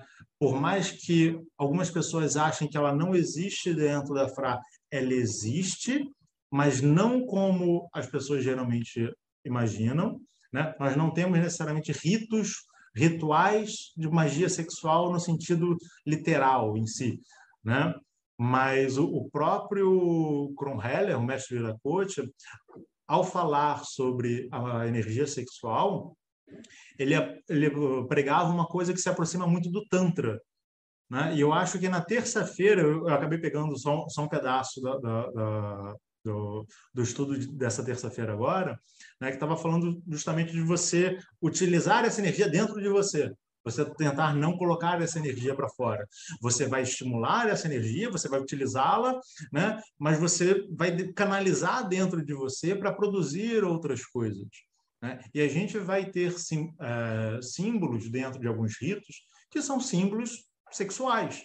Né? A gente não, não, não pode pensar em coisas diferentes. Quando a gente tem, até mesmo na própria igreja agnóstica, né? quando você vai, vai assistir uma missa da igreja agnóstica e existe um altar que é branco, eu estou falando de sêmen, né? no, mas são aplicabilidades de maneira diferente. É claro que, por exemplo, o, o Iracocha, ele reconhecia o Crowley, como eu disse no, no, no início do, do nosso bate-papo, né? mas o Crowley não é um mestre dentro da Fra. Né? Assim como, por exemplo, o Papi é, como Eliphas Levi é o mestre dentro, dentro da Fra, e, obviamente, o próprio o Kronheller é um mestre dentro da Fra. Né? E a gente sempre tem a necessidade, e é uma coisa que eu prego muito, já pregava muito antes de entrar na Fra, né? e eu percebi isso através dos ensinamentos dentro da Fra, né? que é a necessidade que a gente deve ter de fazer esse cotejo entre determinadas coisas. Né? É tentar ouvir o, o material de, de, outras, de outros lugares e tentar entender o que ele está dizendo de verdade, e não o que parece que ele está dizendo. Hum? Eu tinha para mim, quando eu, quando eu era mais novo, eu, eu, por exemplo, quando eu ia estudar filosofia, eu não gostava de estudar comentários. Eu gostava de primeiro pegar o livro, né, o autor em si, eu lia, tirava as minhas conclusões, aí depois eu pegava comentários. Eu falava, ah, aqui eu dei uma viajada, aqui eu estava todo errado. É, bem, bem que parecia isso. Ah, isso aqui foi parecido. Ah, isso aqui eu já acho que ele está errado e eu estou certo. E aí você vai construindo essas coisas. Porque é fundamental sempre. Né? A gente tem um problema muito grande, que é a utilização de palavras, principalmente no meio esotérico. Né? Essa semana eu dei uma aula, uma aula aberta na FRA, né, que eu, eu, fiz questão de colocar como como algo para dentro da, da, da, aula fundamental, que é essa aula aberta para aqueles que não são iniciados ainda, né, que são os desafios no caminho Rosa Cruz, mas que a gente pode falar que é os desafios no caminho do, do esotérico, lato senso. Né? E uma das coisas é justamente o problema da utilização de uma terminologia esotérica. Porque se eu não coloco uma lente para poder saber o que, que a pessoa está dizendo, eu vou ler astral num texto e astral no outro e achar que é a mesma coisa quando eles estão falando de pontos diferentes.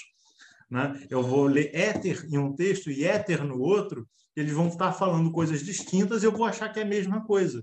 E eu vou criar uma certa confusão, porque eu estou me apegando à palavra e não na epistemologia por detrás. Eu não estou procurando aquilo que aquela palavra simboliza de verdade. Né? E isso acaba gerando uma certa confusão. Né? E aí, no meu modo de ver, a forma de ver o Telemann dentro da própria Rosa Cruz né, não é muito diferente do, do, do dentro do, dos telemitas. Né? A gente difere em uma série de outras coisas, sim. É isso mesmo. Inclusive, eu achei tudo muito assim parecido com a Santa Ordem, com a vivência que eu tenho, pelo menos dentro da minha linhagem. Muito interessante. E sobre magia sexual, até dentro de Telemann, isso é muito mal entendido, né? Eu é. sinto que as pessoas se frustram muito, que elas fantasiam muito, e quando elas se deparam com a realidade, não é tão divertido assim. É, é, é, o problema de sucumbir aos desejos, muitas das vezes. É, é, é, tem, tem uma instituição religiosa brasileira, né, que é a União do Vegetal, a UDV. Ela foi fundada no Acre, né? E, e ela toma o, o chá que é a ayahuasca, né, que algumas pessoas conhecem como daime, conhecem como, mas é a ayahuasca, né, mareria chacrona, né? E, e muita gente, né, eu tenho alguns amigos que são, são membros da UDV, né, já me chamaram para frequentar, eu já frequentei várias sessões também, ou, né, nunca fui iniciado, mas já participei de eventos dele, já conversei bastante, e muita gente acha que vai, vai entrar na UDV né, para ficar doidão. Né? Acha, eu vou lá tomar um chá e ficar doidão. Né? E aí, quando você vai lá e toma o chá, e a própria DV fala: oh, você tem que começar a abrir mão dessas outras coisas aqui fora. Você não pode mais continuar utilizando essas coisas. Né? Porque o chá não é para ficar doidão. O chá é para te ajudar no seu processo de expansão de consciência.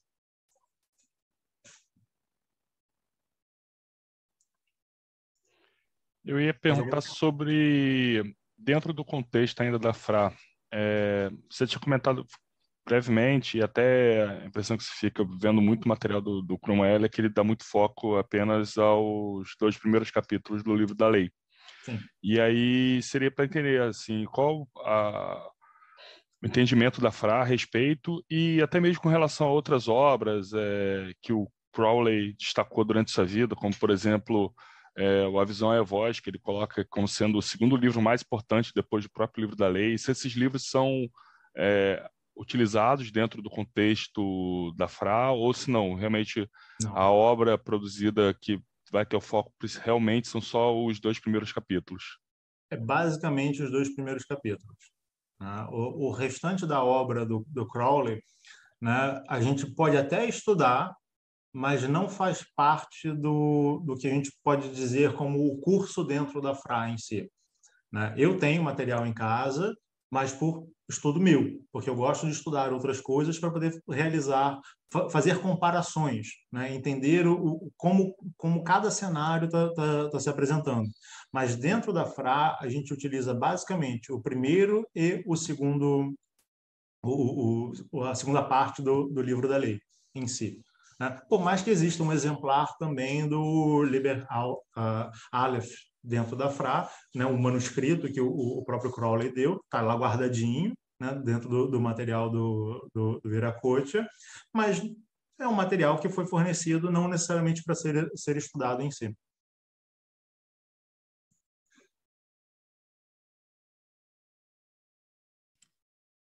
Bom, é, minha questão é sobre uma, uma, um termo que você usou no slide anterior de força cristônica.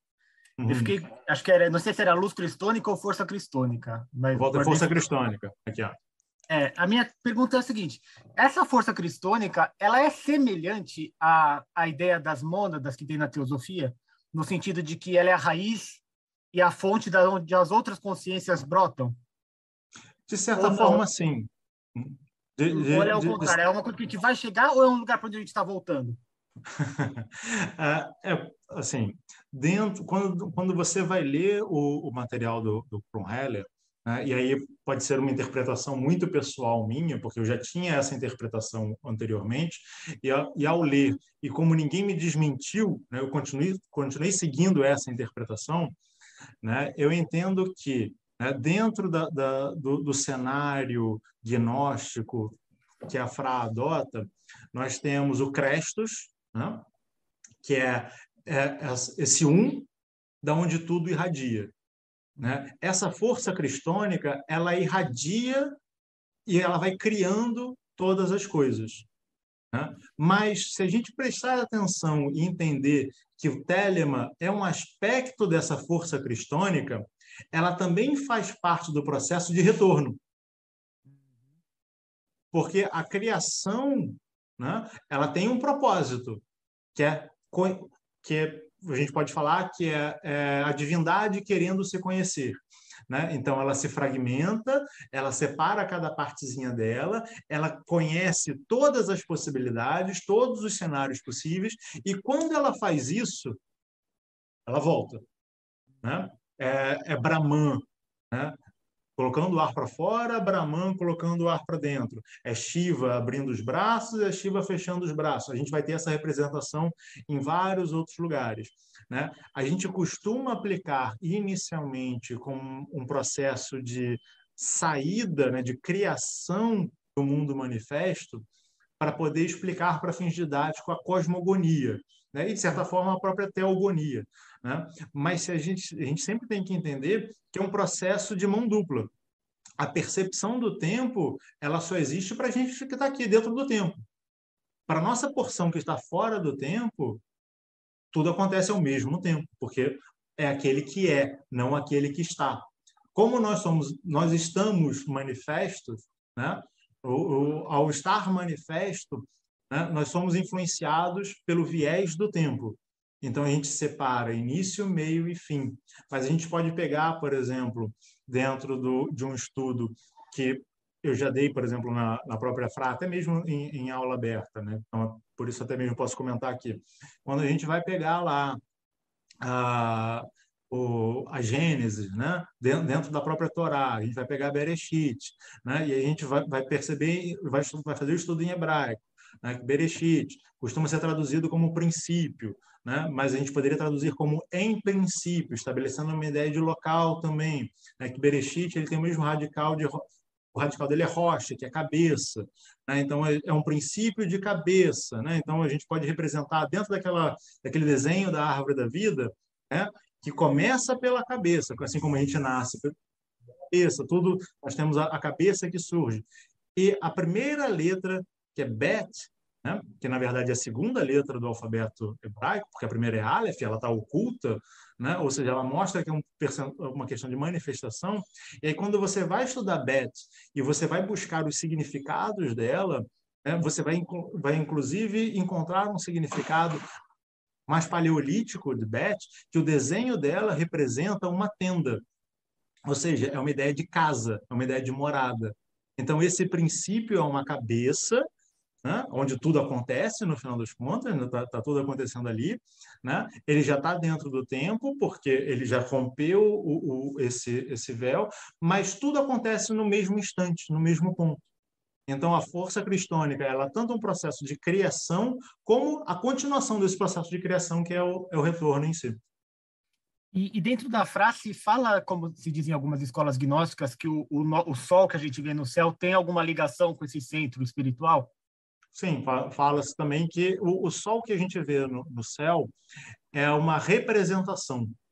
Né? Então, a gente vai ter, por exemplo, o, o Crestus universal, né? e aí você, dentro do Crestus universal, você vai encontrar as representações nas galáxias, as representações nos pontos. Né? O, o Sol ele é uma figura representativa para a gente. Né? Ele não é a divindade, né? Uhum. Aí lembrar lá do, do, nosso, do nosso terceiro slide. Né? Ele não é o, o ponto inicial, mas ele também representa a, aquele ponto inicial. Olha que louco, porque daí dá para você fazer uma interpretação muito maluca, pelo menos em português, né? De que todo homem e toda mulher é uma estrela. Sim. Né? Sim. Uhum. Por, porque, no, por, porque no final das contas, né, o, à medida que a gente vai se separando, né, eu tenho inclusive material é, é, produzido, não, não editado ainda, mas produzido, falando sobre, sobre isso, né, você tem uma coisa central. Né, e essa coisa ela se manifesta de, todo, de outras formas. Da forma com que eu vejo, isso não tem texto do Iracutia, isso é material meu, em si, estudo meu. Né? Por exemplo, nós estamos humanos, nós não somos humanos. Né? Então, muita gente fala, ah, nós, somos humanos. Eu não. Da mesma forma que não é porque eu entrei numa faculdade que eu sou, eu sou formado naquilo. Né? Não é porque eu tenho um corpo humano que eu sou humano. Eu estou humano, mas eu sou uma parte da humanidade, que é esse ser maior. Né? Eu sou uma representação dessa humanidade. Então, todo homem, toda mulher né, é, uma, é uma estrela, de fato. Né? Mas nós somos representações daquilo. E essa humanidade se junta com outras coisas e é uma representação de um outro símbolo, que por sua vez se juntam com outras coisas e representam outro plano, até que a gente finalmente chega na realidade última, ou realidade primeira, dependendo do caminho que a gente queira observar.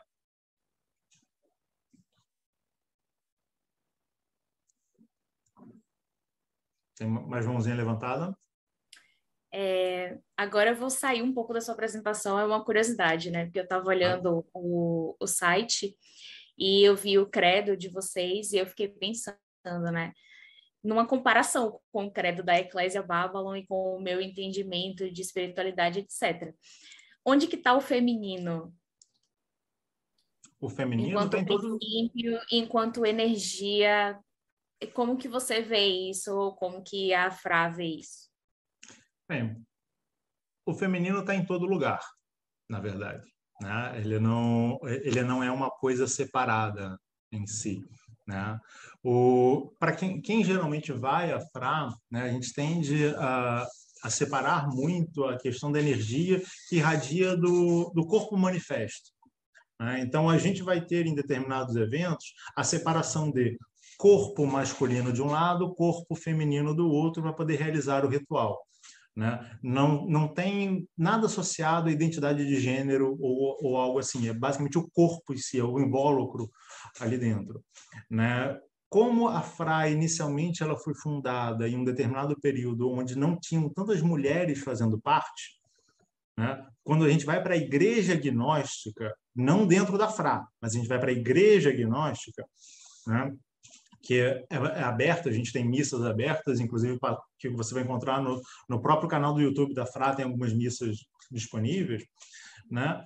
O corpo sacerdotal principal, ele é historicamente masculino, mas a gente já teve dentro da própria FRA, da, da própria FRA para acabar com isso, porque a gente entende que era um fruto de uma determinada época que não está associado aos tempos atuais. Né? Embora as mulheres também façam parte da missa, elas têm funções específicas dentro da missa hoje em dia. Mas a nossa ideia é, agora que o, a pandemia está parecendo que está melhorando, que as pessoas estão voltando mais ou menos a, a poder sair, e a gente está voltando a se encontrar né, com mais frequência, né? começar iniciações também de mulheres para as funções sacerdotais principais.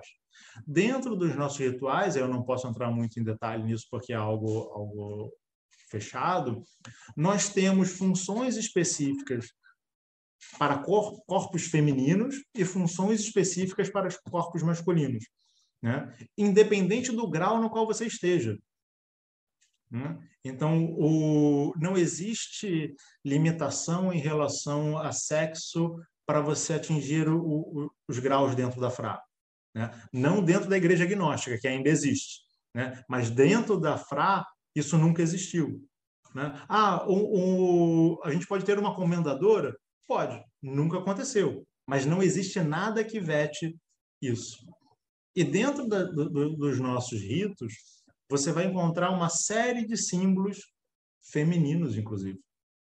Né? É, é uma, uma representação, uma coisa que, que, eu, que que, que, eu, que eu gosto muito de brincar, né, principalmente na, na, na aula, na, para aqueles que ainda estão na aula fundamental, que é uma aula aberta, e você começa a ter o, o, os ensinamentos quando você se inscreve, você ganha umas coisinhas, então isso em tese não tem problema de eu, de eu comentar. Existe uma oração dentro da FRA que ela vai falar, né, ele vai falar benditos os que estão sobre nós, os que habitam abaixo, os que estão à direita e à esquerda. E venham a nós as forças neles incorporadas. Se eu for olhar a árvore da vida lá atrás, né, eu vou encontrar aquele que está em cima, Tiferet, aquele que está embaixo, Malkut, à direita, à esquerda, e eu sou a lua, que vai receber essa energia de todos eles para ser fecundado em si. É claro que se você não tem, se, se você não, não percebe isso, né, e geralmente muita gente não percebe quando se depara com isso inicialmente, e aí eu dou uma aula depois para apontar isso para pra, as pessoas, né, pode parecer, não, é só a representação masculina, sou eu, né? não, você tem a sua porção feminina dentro de você também.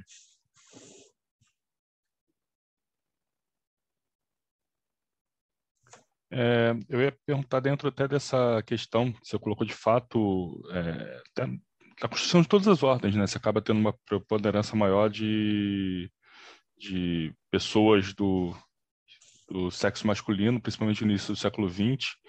É, o próprio Crowley, quando ele escreve né, o Liber 15, né, a missa gnóstica, ele vai ele faz algumas execuções na Europa, mas na verdade acaba que uma parte das execuções dela em larga escala vão ser na Agape Lodge, já nos Estados Unidos. E, se não me engano, no Cromwell ele tinha algumas correspondências com o Crowley a respeito do Liber 15. Né? ele usa isso dentro do, do próprio credo gnóstico, tá? inclusive. É, e, e aí, dentro da missa gnóstica da Fra, você tem a papel só de um, um celebrante, né? E no Liber 15 você tem vários ali papéis que, de fato, você tem que ter aquele corpo preparado. E aí, até que ponto que esse papel está mais associado a a pessoa que está executando ou ele foi meio que a, uma, a forma da missa ela foi se adequando no decorrer do tempo? Aí seria até pedir para você contar um pouquinho da história da construção da missa gnóstica que é utilizada hoje né, dentro da igreja gnóstica da Fra. A, a, missa gnóstica em si, ela tem uma estrutura mínima para funcionar. Né? Mas e ela também tem uma estrutura máxima para funcionar. A, a, estrutura mínima ela vai trabalhar basicamente com três pessoas: né? o sacerdote principal, né? o, o diácono e o acólito. Né? o, o diácono e o acólito eles vão ficar aqui embaixo e o sacerdote aqui em cima, a gente formando um triângulo, o triângulo superior. Né? Esse é o mínimo. Mas a gente pode ter uma missa sendo celebrada por dois sacerdotes, por um prior. Né? Existem missas que podem ser celebradas por mais de, de, de uma figura ali dentro, né? mas no geral, até mesmo por uma questão de economia de pessoas, a gente tende a utilizar esse mínimo, que é esses três em si. Mas mesmo quando a gente tem apenas essas três figuras, existe uma parte dentro da missa na qual o diácono sobe ao altar para se manifestar. Ele, em tese, toma o lugar do sacerdote, né? o sacerdote ele se retira enquanto ele está fazendo outras coisas, o diácono está falando, ele estava se manifestando, ele está lendo o livro do do o, o, o, livro do ritual em si tem uma parte enorme com uma série de ensinamentos que é o diácono que passa essa informação. A gente tem mais outras figuras do lado do, de fora, mas que elas não são necessárias para essa configuração mínima. Né? E existe uma outra questão né, que a gente sempre estabelece dentro do, do próprio credo do, do credo Rosa Cruz. Né? Quem, por exemplo, eu na, numa função de acólito ou numa função de diácono ou até mesmo com, numa função de sacerdote, embora não seja iniciado sacerdote ainda, né? Quem está ali não sou eu, né? Eu sou apenas um veículo para realizar um determinado trabalho. Porque em uma, lá no início, né, o Kronheller ele vai falar que dentro do homem existe o médico, o mago e o sacerdote.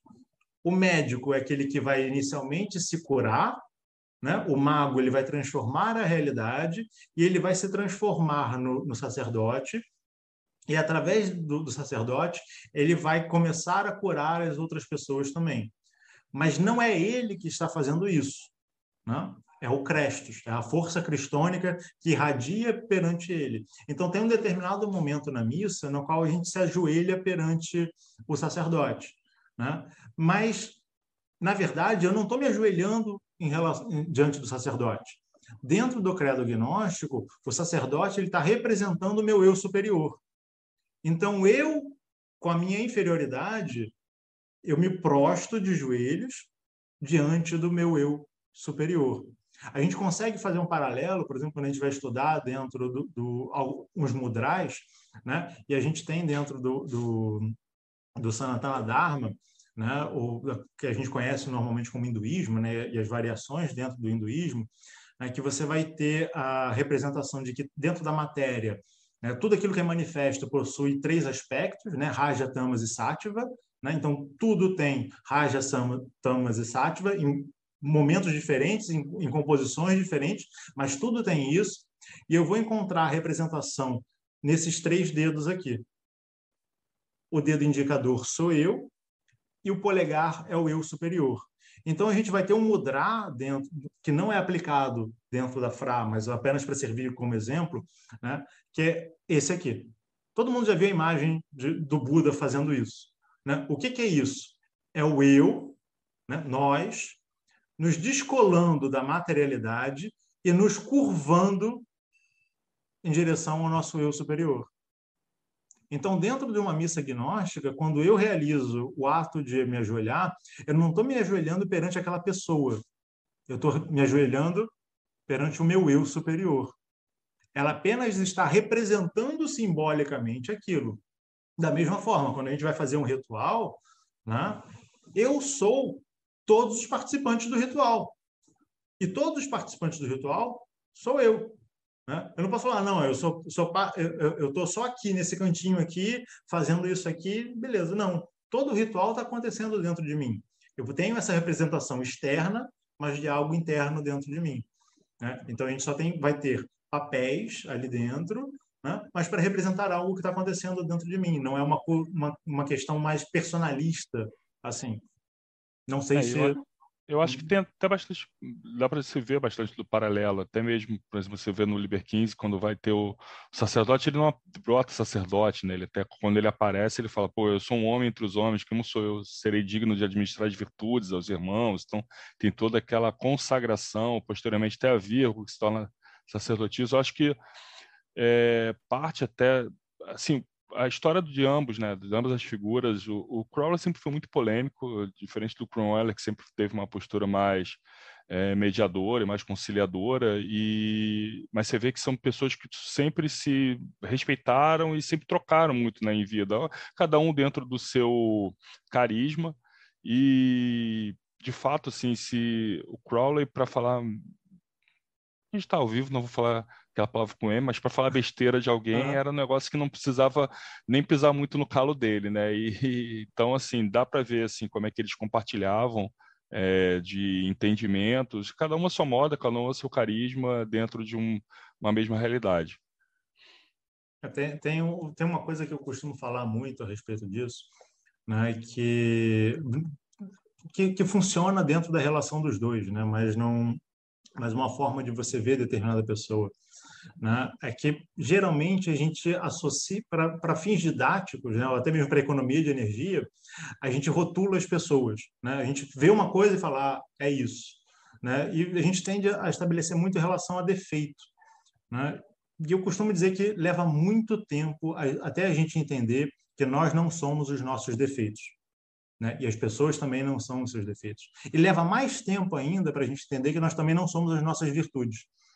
Né? Elas são formas com que a gente se manifesta, mas elas não são a gente em si. Então, o, o, o grito de um, né? e acredito que, que, que parte do segmento esotérico talvez não tenha gostado do Crowley, justamente pela, pela figura com que ele se colocava, né?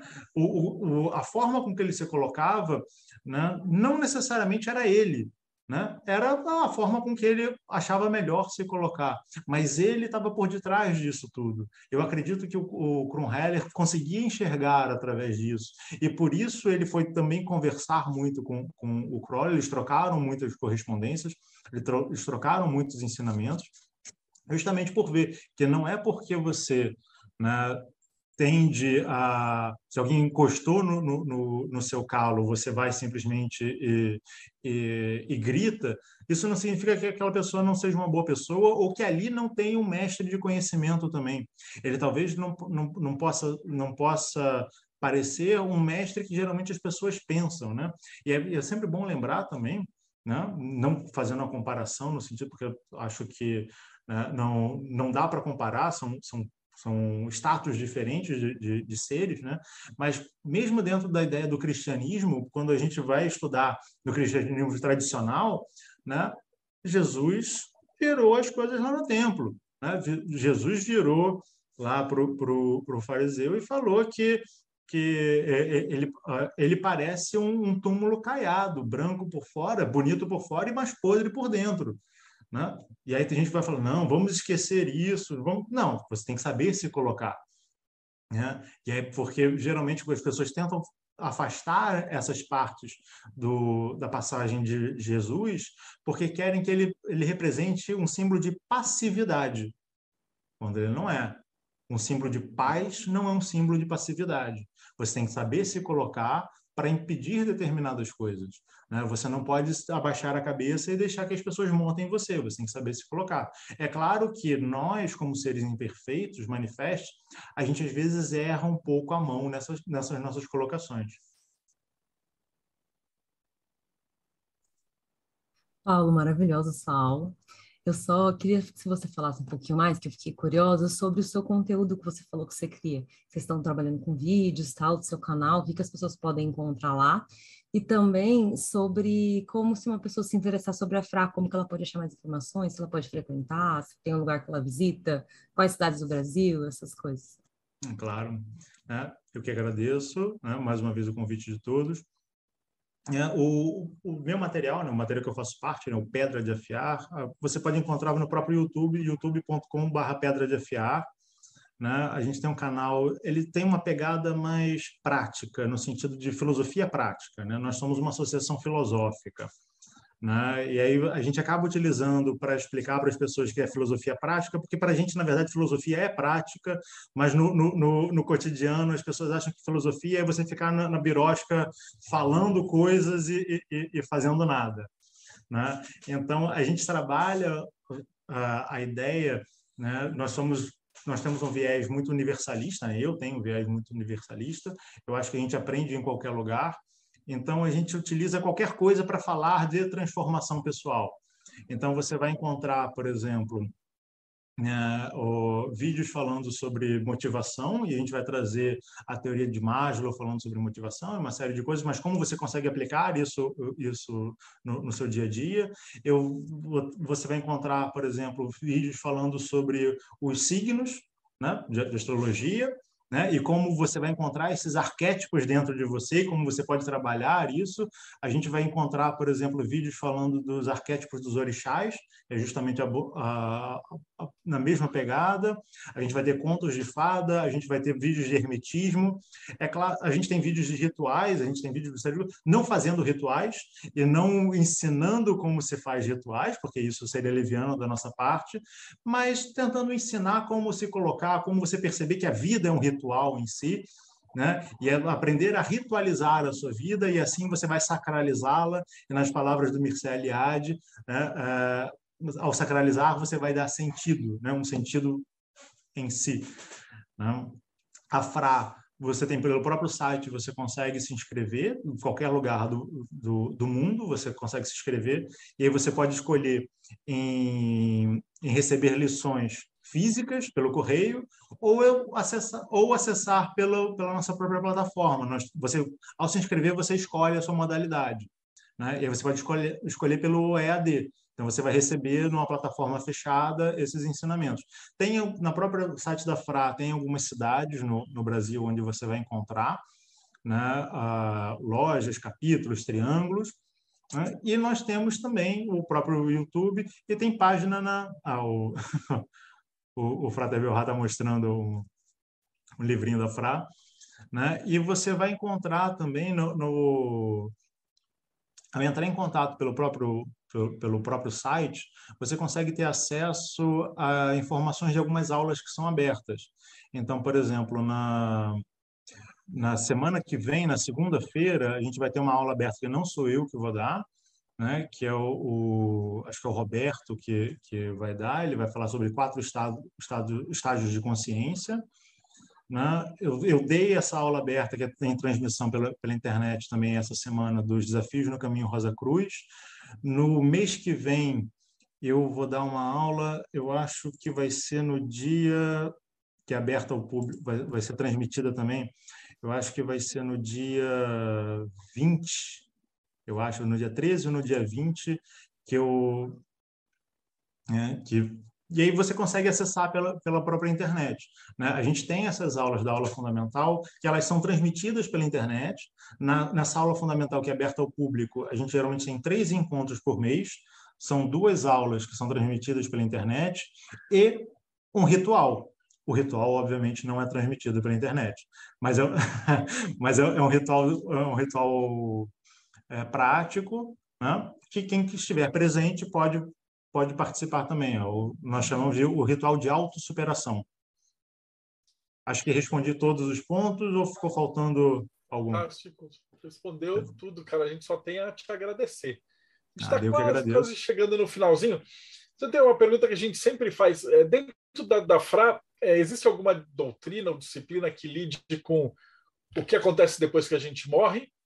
Cada aluno é livre para pensar ou o Iracocha deixou alguma instrução nesse sentido? Qual era a visão que ele tinha? Na, na verdade, cada um é livre para pensar naquilo que, que, que você quer. Não existe um estabelecimento dizendo, ah, depois, depois que, que o corpo morre, você continua existindo. Bem, de certa forma, você continua existindo, mas você não continua existindo também. Né? E aí cabe muito, como a Fra, ela trabalha muito a ideia da gnose, é uma coisa muito pessoal, cabe muito de você chegar a essas conclusões. Né? Então, o Iracocha ele deixou meio que em aberto essas informações. Né? A gente tem alguns estudos que a gente fala sobre uma série, uma série de coisas, e no próprio estudo de hoje, né, dependendo, você pode falar. Né? Do, do, viés que você for dar, você vai falar: ah, eu vou morrer, vou deixar de existir. Eu quaternário. Ah, não, mas existe uma porção de mim que está acima, então vai continuar a existir. Então eu vou continuar a existir após a morte. Mas o que, que vai acontecer com esse eu após a morte? Não existe material dentro da FRA que diga sobre isso. É uma coisa que você tem que buscar por, por conta própria. Ah, maravilhoso. Mesmo porque a gente já tem esse, esse é o bolão, assim, a gente só vai descobrir depois que a gente for, né? Cada um que vem a gente faz a mesma pergunta e depois vai ganhar pontos de karma aí quem, quem ganhar o bolão. Rodrigo Elutar aqui, suas considerações finais. Nossa, que aula fantástica muito boa, muito boa mesmo. Assim, foi começou criando um vocabulário comum para todo mundo entender o que que é a Telema na visão da frase. Assim, eu adorei, adorei mesmo. E assim, estou esperando a sua volta aqui para dar outra aula. é só chamar. Com certeza você vai voltar. Ulisses Massad. Cara, mais uma é, noite de maldição do Mayhem, né, cara? Porque a gente vê um ensinamento, uma, algum assunto novo e fica ali apaixonado pelo conceito. Paulo, muito bom, rapaz. Assim, parabéns aí pelo Obrigado. conhecimento, pela didática, a forma de explicar, assim, cara, sensacional, muito bom mesmo. E pô, eu também não vejo a hora de, de vê-lo aqui novamente. Obrigado aí por ter aceitado o nosso convite. Valeu. Eu que agradeço é, mais uma vez. Aqui, cada, cada um que vem que chama muita atenção, a galera vai falar, putz, preciso me filiar e tal. Lembrando que você que está escutando a gente, ou está no YouTube, a, a, gente vai pegar com o Paulo e o que ele passou, os dados vão estar tá aqui na descrição do vídeo. Robson Belli, suas considerações finais.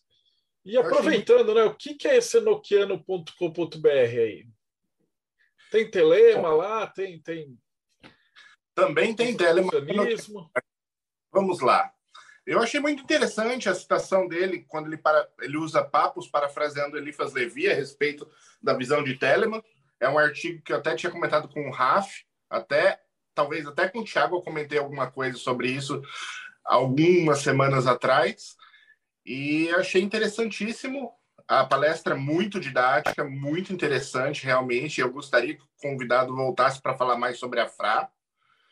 E sobre Enochiano, se você tem interesse em conhecer um pouco mais de magia enochiana, seja telemita, não sendo telemita, gostando de Golden Dawn, não gostando de Golden Dawn, acesse enochiano.com.br, entre em contato com a gente, você vai chegar num grupo onde tem várias pessoas com visões diferentes desse mesmo sistema mágico. Essa que é a beleza aqui desse, desse conjunto. A gente foi perguntando assim, ah, o que, que acontece e tal, Paula, porque Uh, tem um monte de, de, de, grupo ou podcast ou canal que o cara vem e eles guiam, né? Como é que você tem que achar. Né? Aqui, se você for olhar, você foi entrevistado por oito pessoas. Cada um de nós uhum. tem um caminho diferente e estudou uma coisa diferente. Então, o Mayhem, ele trabalha muito com essa plura, pluralidade, né? É, mas isso que é incrível, né? Jéssica Puga, considerações finais. E se tem Telema e Rosacrucianismo no espelho de Circe? Tem, não. Mas a gente se interessa por um pouco de tudo, né? Que saber nunca é demais. Aliás, Paulo, obrigada, adorei muito demais a sua palestra e realmente quero te parabenizar pela sua didática, porque eu acho que você consegue trazer temas que são tão complexos quanto a própria existência da vida, que a gente pensar sobre essa existência da vida de jeito que fica simples, fica gostoso, fica bacana a gente ouvir. Então, gostei demais, muito obrigada. E no Espelho de Circe não tem tela, não tem Rosa Cruz, assim, muito, mas a gente está com um grupo bem legal de trabalho de feminino místico com as meninas. É, e com os meninos também, acontece no domingo, quinzenalmente, né? E quem quer saber mais, entra no nosso site, que é espelhodecirce.com.br. Fantástico. E na Eclésia aí, aí tem Telema, né? Quem vai falar primeiro? Eu vou fazer ao contrário. Então, Thales, suas considerações finais. Paulo, muito obrigado. Foi uma ótima aula, foi muito bacana. É, eu acho que é sempre importante a gente se falar sobre a FRA.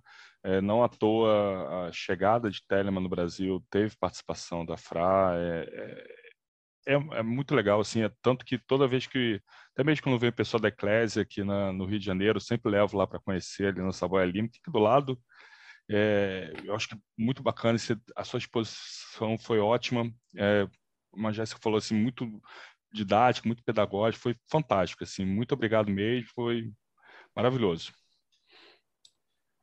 E Bárbara Knox.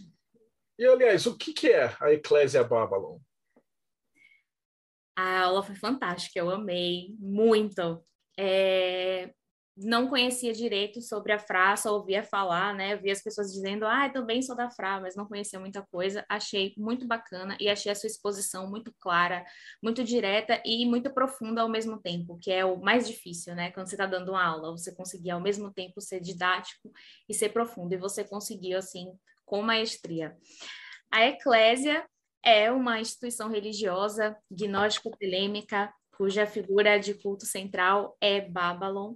Então, se vocês têm interesse em ter uma vivência religiosa, em participar de um grupo, é, em conhecer mais de Babylon, eu convido vocês a entrarem no nosso site, que é esse aqui, 4gsanctuary.com, e também é, buscarem a gente no Telegram, falarem diretamente com a gente no Instagram, tá? O arroba tá na janelinha do Thales, que também é 4G Sanctuary, ou diretamente no meu Instagram, que é vesta.nox, N-O-X.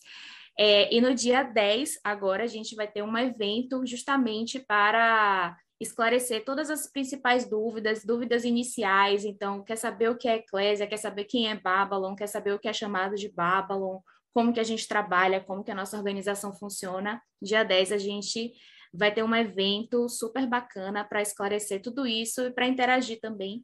Então, vocês estão todos convidados. Isso vai ficar gravado, né? Porque a gente está no YouTube, pode ser que o cara esteja assistindo esse vídeo gravado no futuro. Vai ficar ah, gravado, deve... Thales. Pergunta ao chefe. Não, vai sim, e é oito horas, porque na sequência já vem todo mundo aqui para o Mayhem, que tem mais Telemann aqui no Mayhem. Fantástico. Frater Belhar, suas considerações finais e aproveita para mostrar o, o, livro da Fra, porque você falou, mas estava quieto e a câmera só pega quem fala, né? Então, uh, eu agradeço muito aí o irmão Paulo Jacobina. Foi brilhante a palestra. Foi a segunda vez que eu via a mesma palestra aprendi mais, com certeza, né? pude absorver um pouco mais ainda. Agradeço que você aceitou o nosso convite e desde já, em nome do Marcelo e de todos aí, já ficam um convite para outros eventos aí. Será um prazer recebê-lo e que as rosas floresçam em vossa cruz, meu irmão.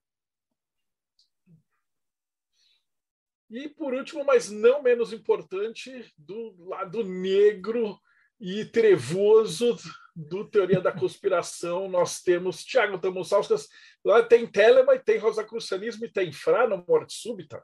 Então, a Telema é uma das sessões mais antigas do Morte Súbita, é de Telema. Acho que só perde para satanismo. Assim, acho que, na verdade, tem a mesma idade as duas, mas tem muito conteúdo lá. É... Paulo, muito obrigado pelo dia de hoje, por você apresentar tudo isso para gente. Você falou que não fala em nome da Fra, Mas olha, você foi um puta garoto propaganda para a Fra. Acho que todo mundo aqui saiu muito curioso, muito muito interessado no que essa organização tem para oferecer. Agradecer mesmo. E enfatizar uma coisa que você falou lá no meio da sua apresentação, que é a diferença de vontade e desejo. Acho que isso é muito importante. Acho que se a pessoa que assistir esse vídeo sair com essa lição daqui hoje, de pesquisar esse assunto, é, é é uma coisa boa para se fazer, porque é um termo, esse termo verdadeira vontade, vontade é uma coisa que causa muita confusão ainda na cabeça das pessoas. E vou falar mais, a culpa é do próprio Crowley mesmo, porque ele usa esse termo de formas diferentes, em textos diferentes. Então a gente tem nossa responsabilidade de se aprofundar. Bom, no mais é isso. Gratidão. E, e agora a minha outra dúvida é para o Marcelo. O que, que é o Projeto Mayhem?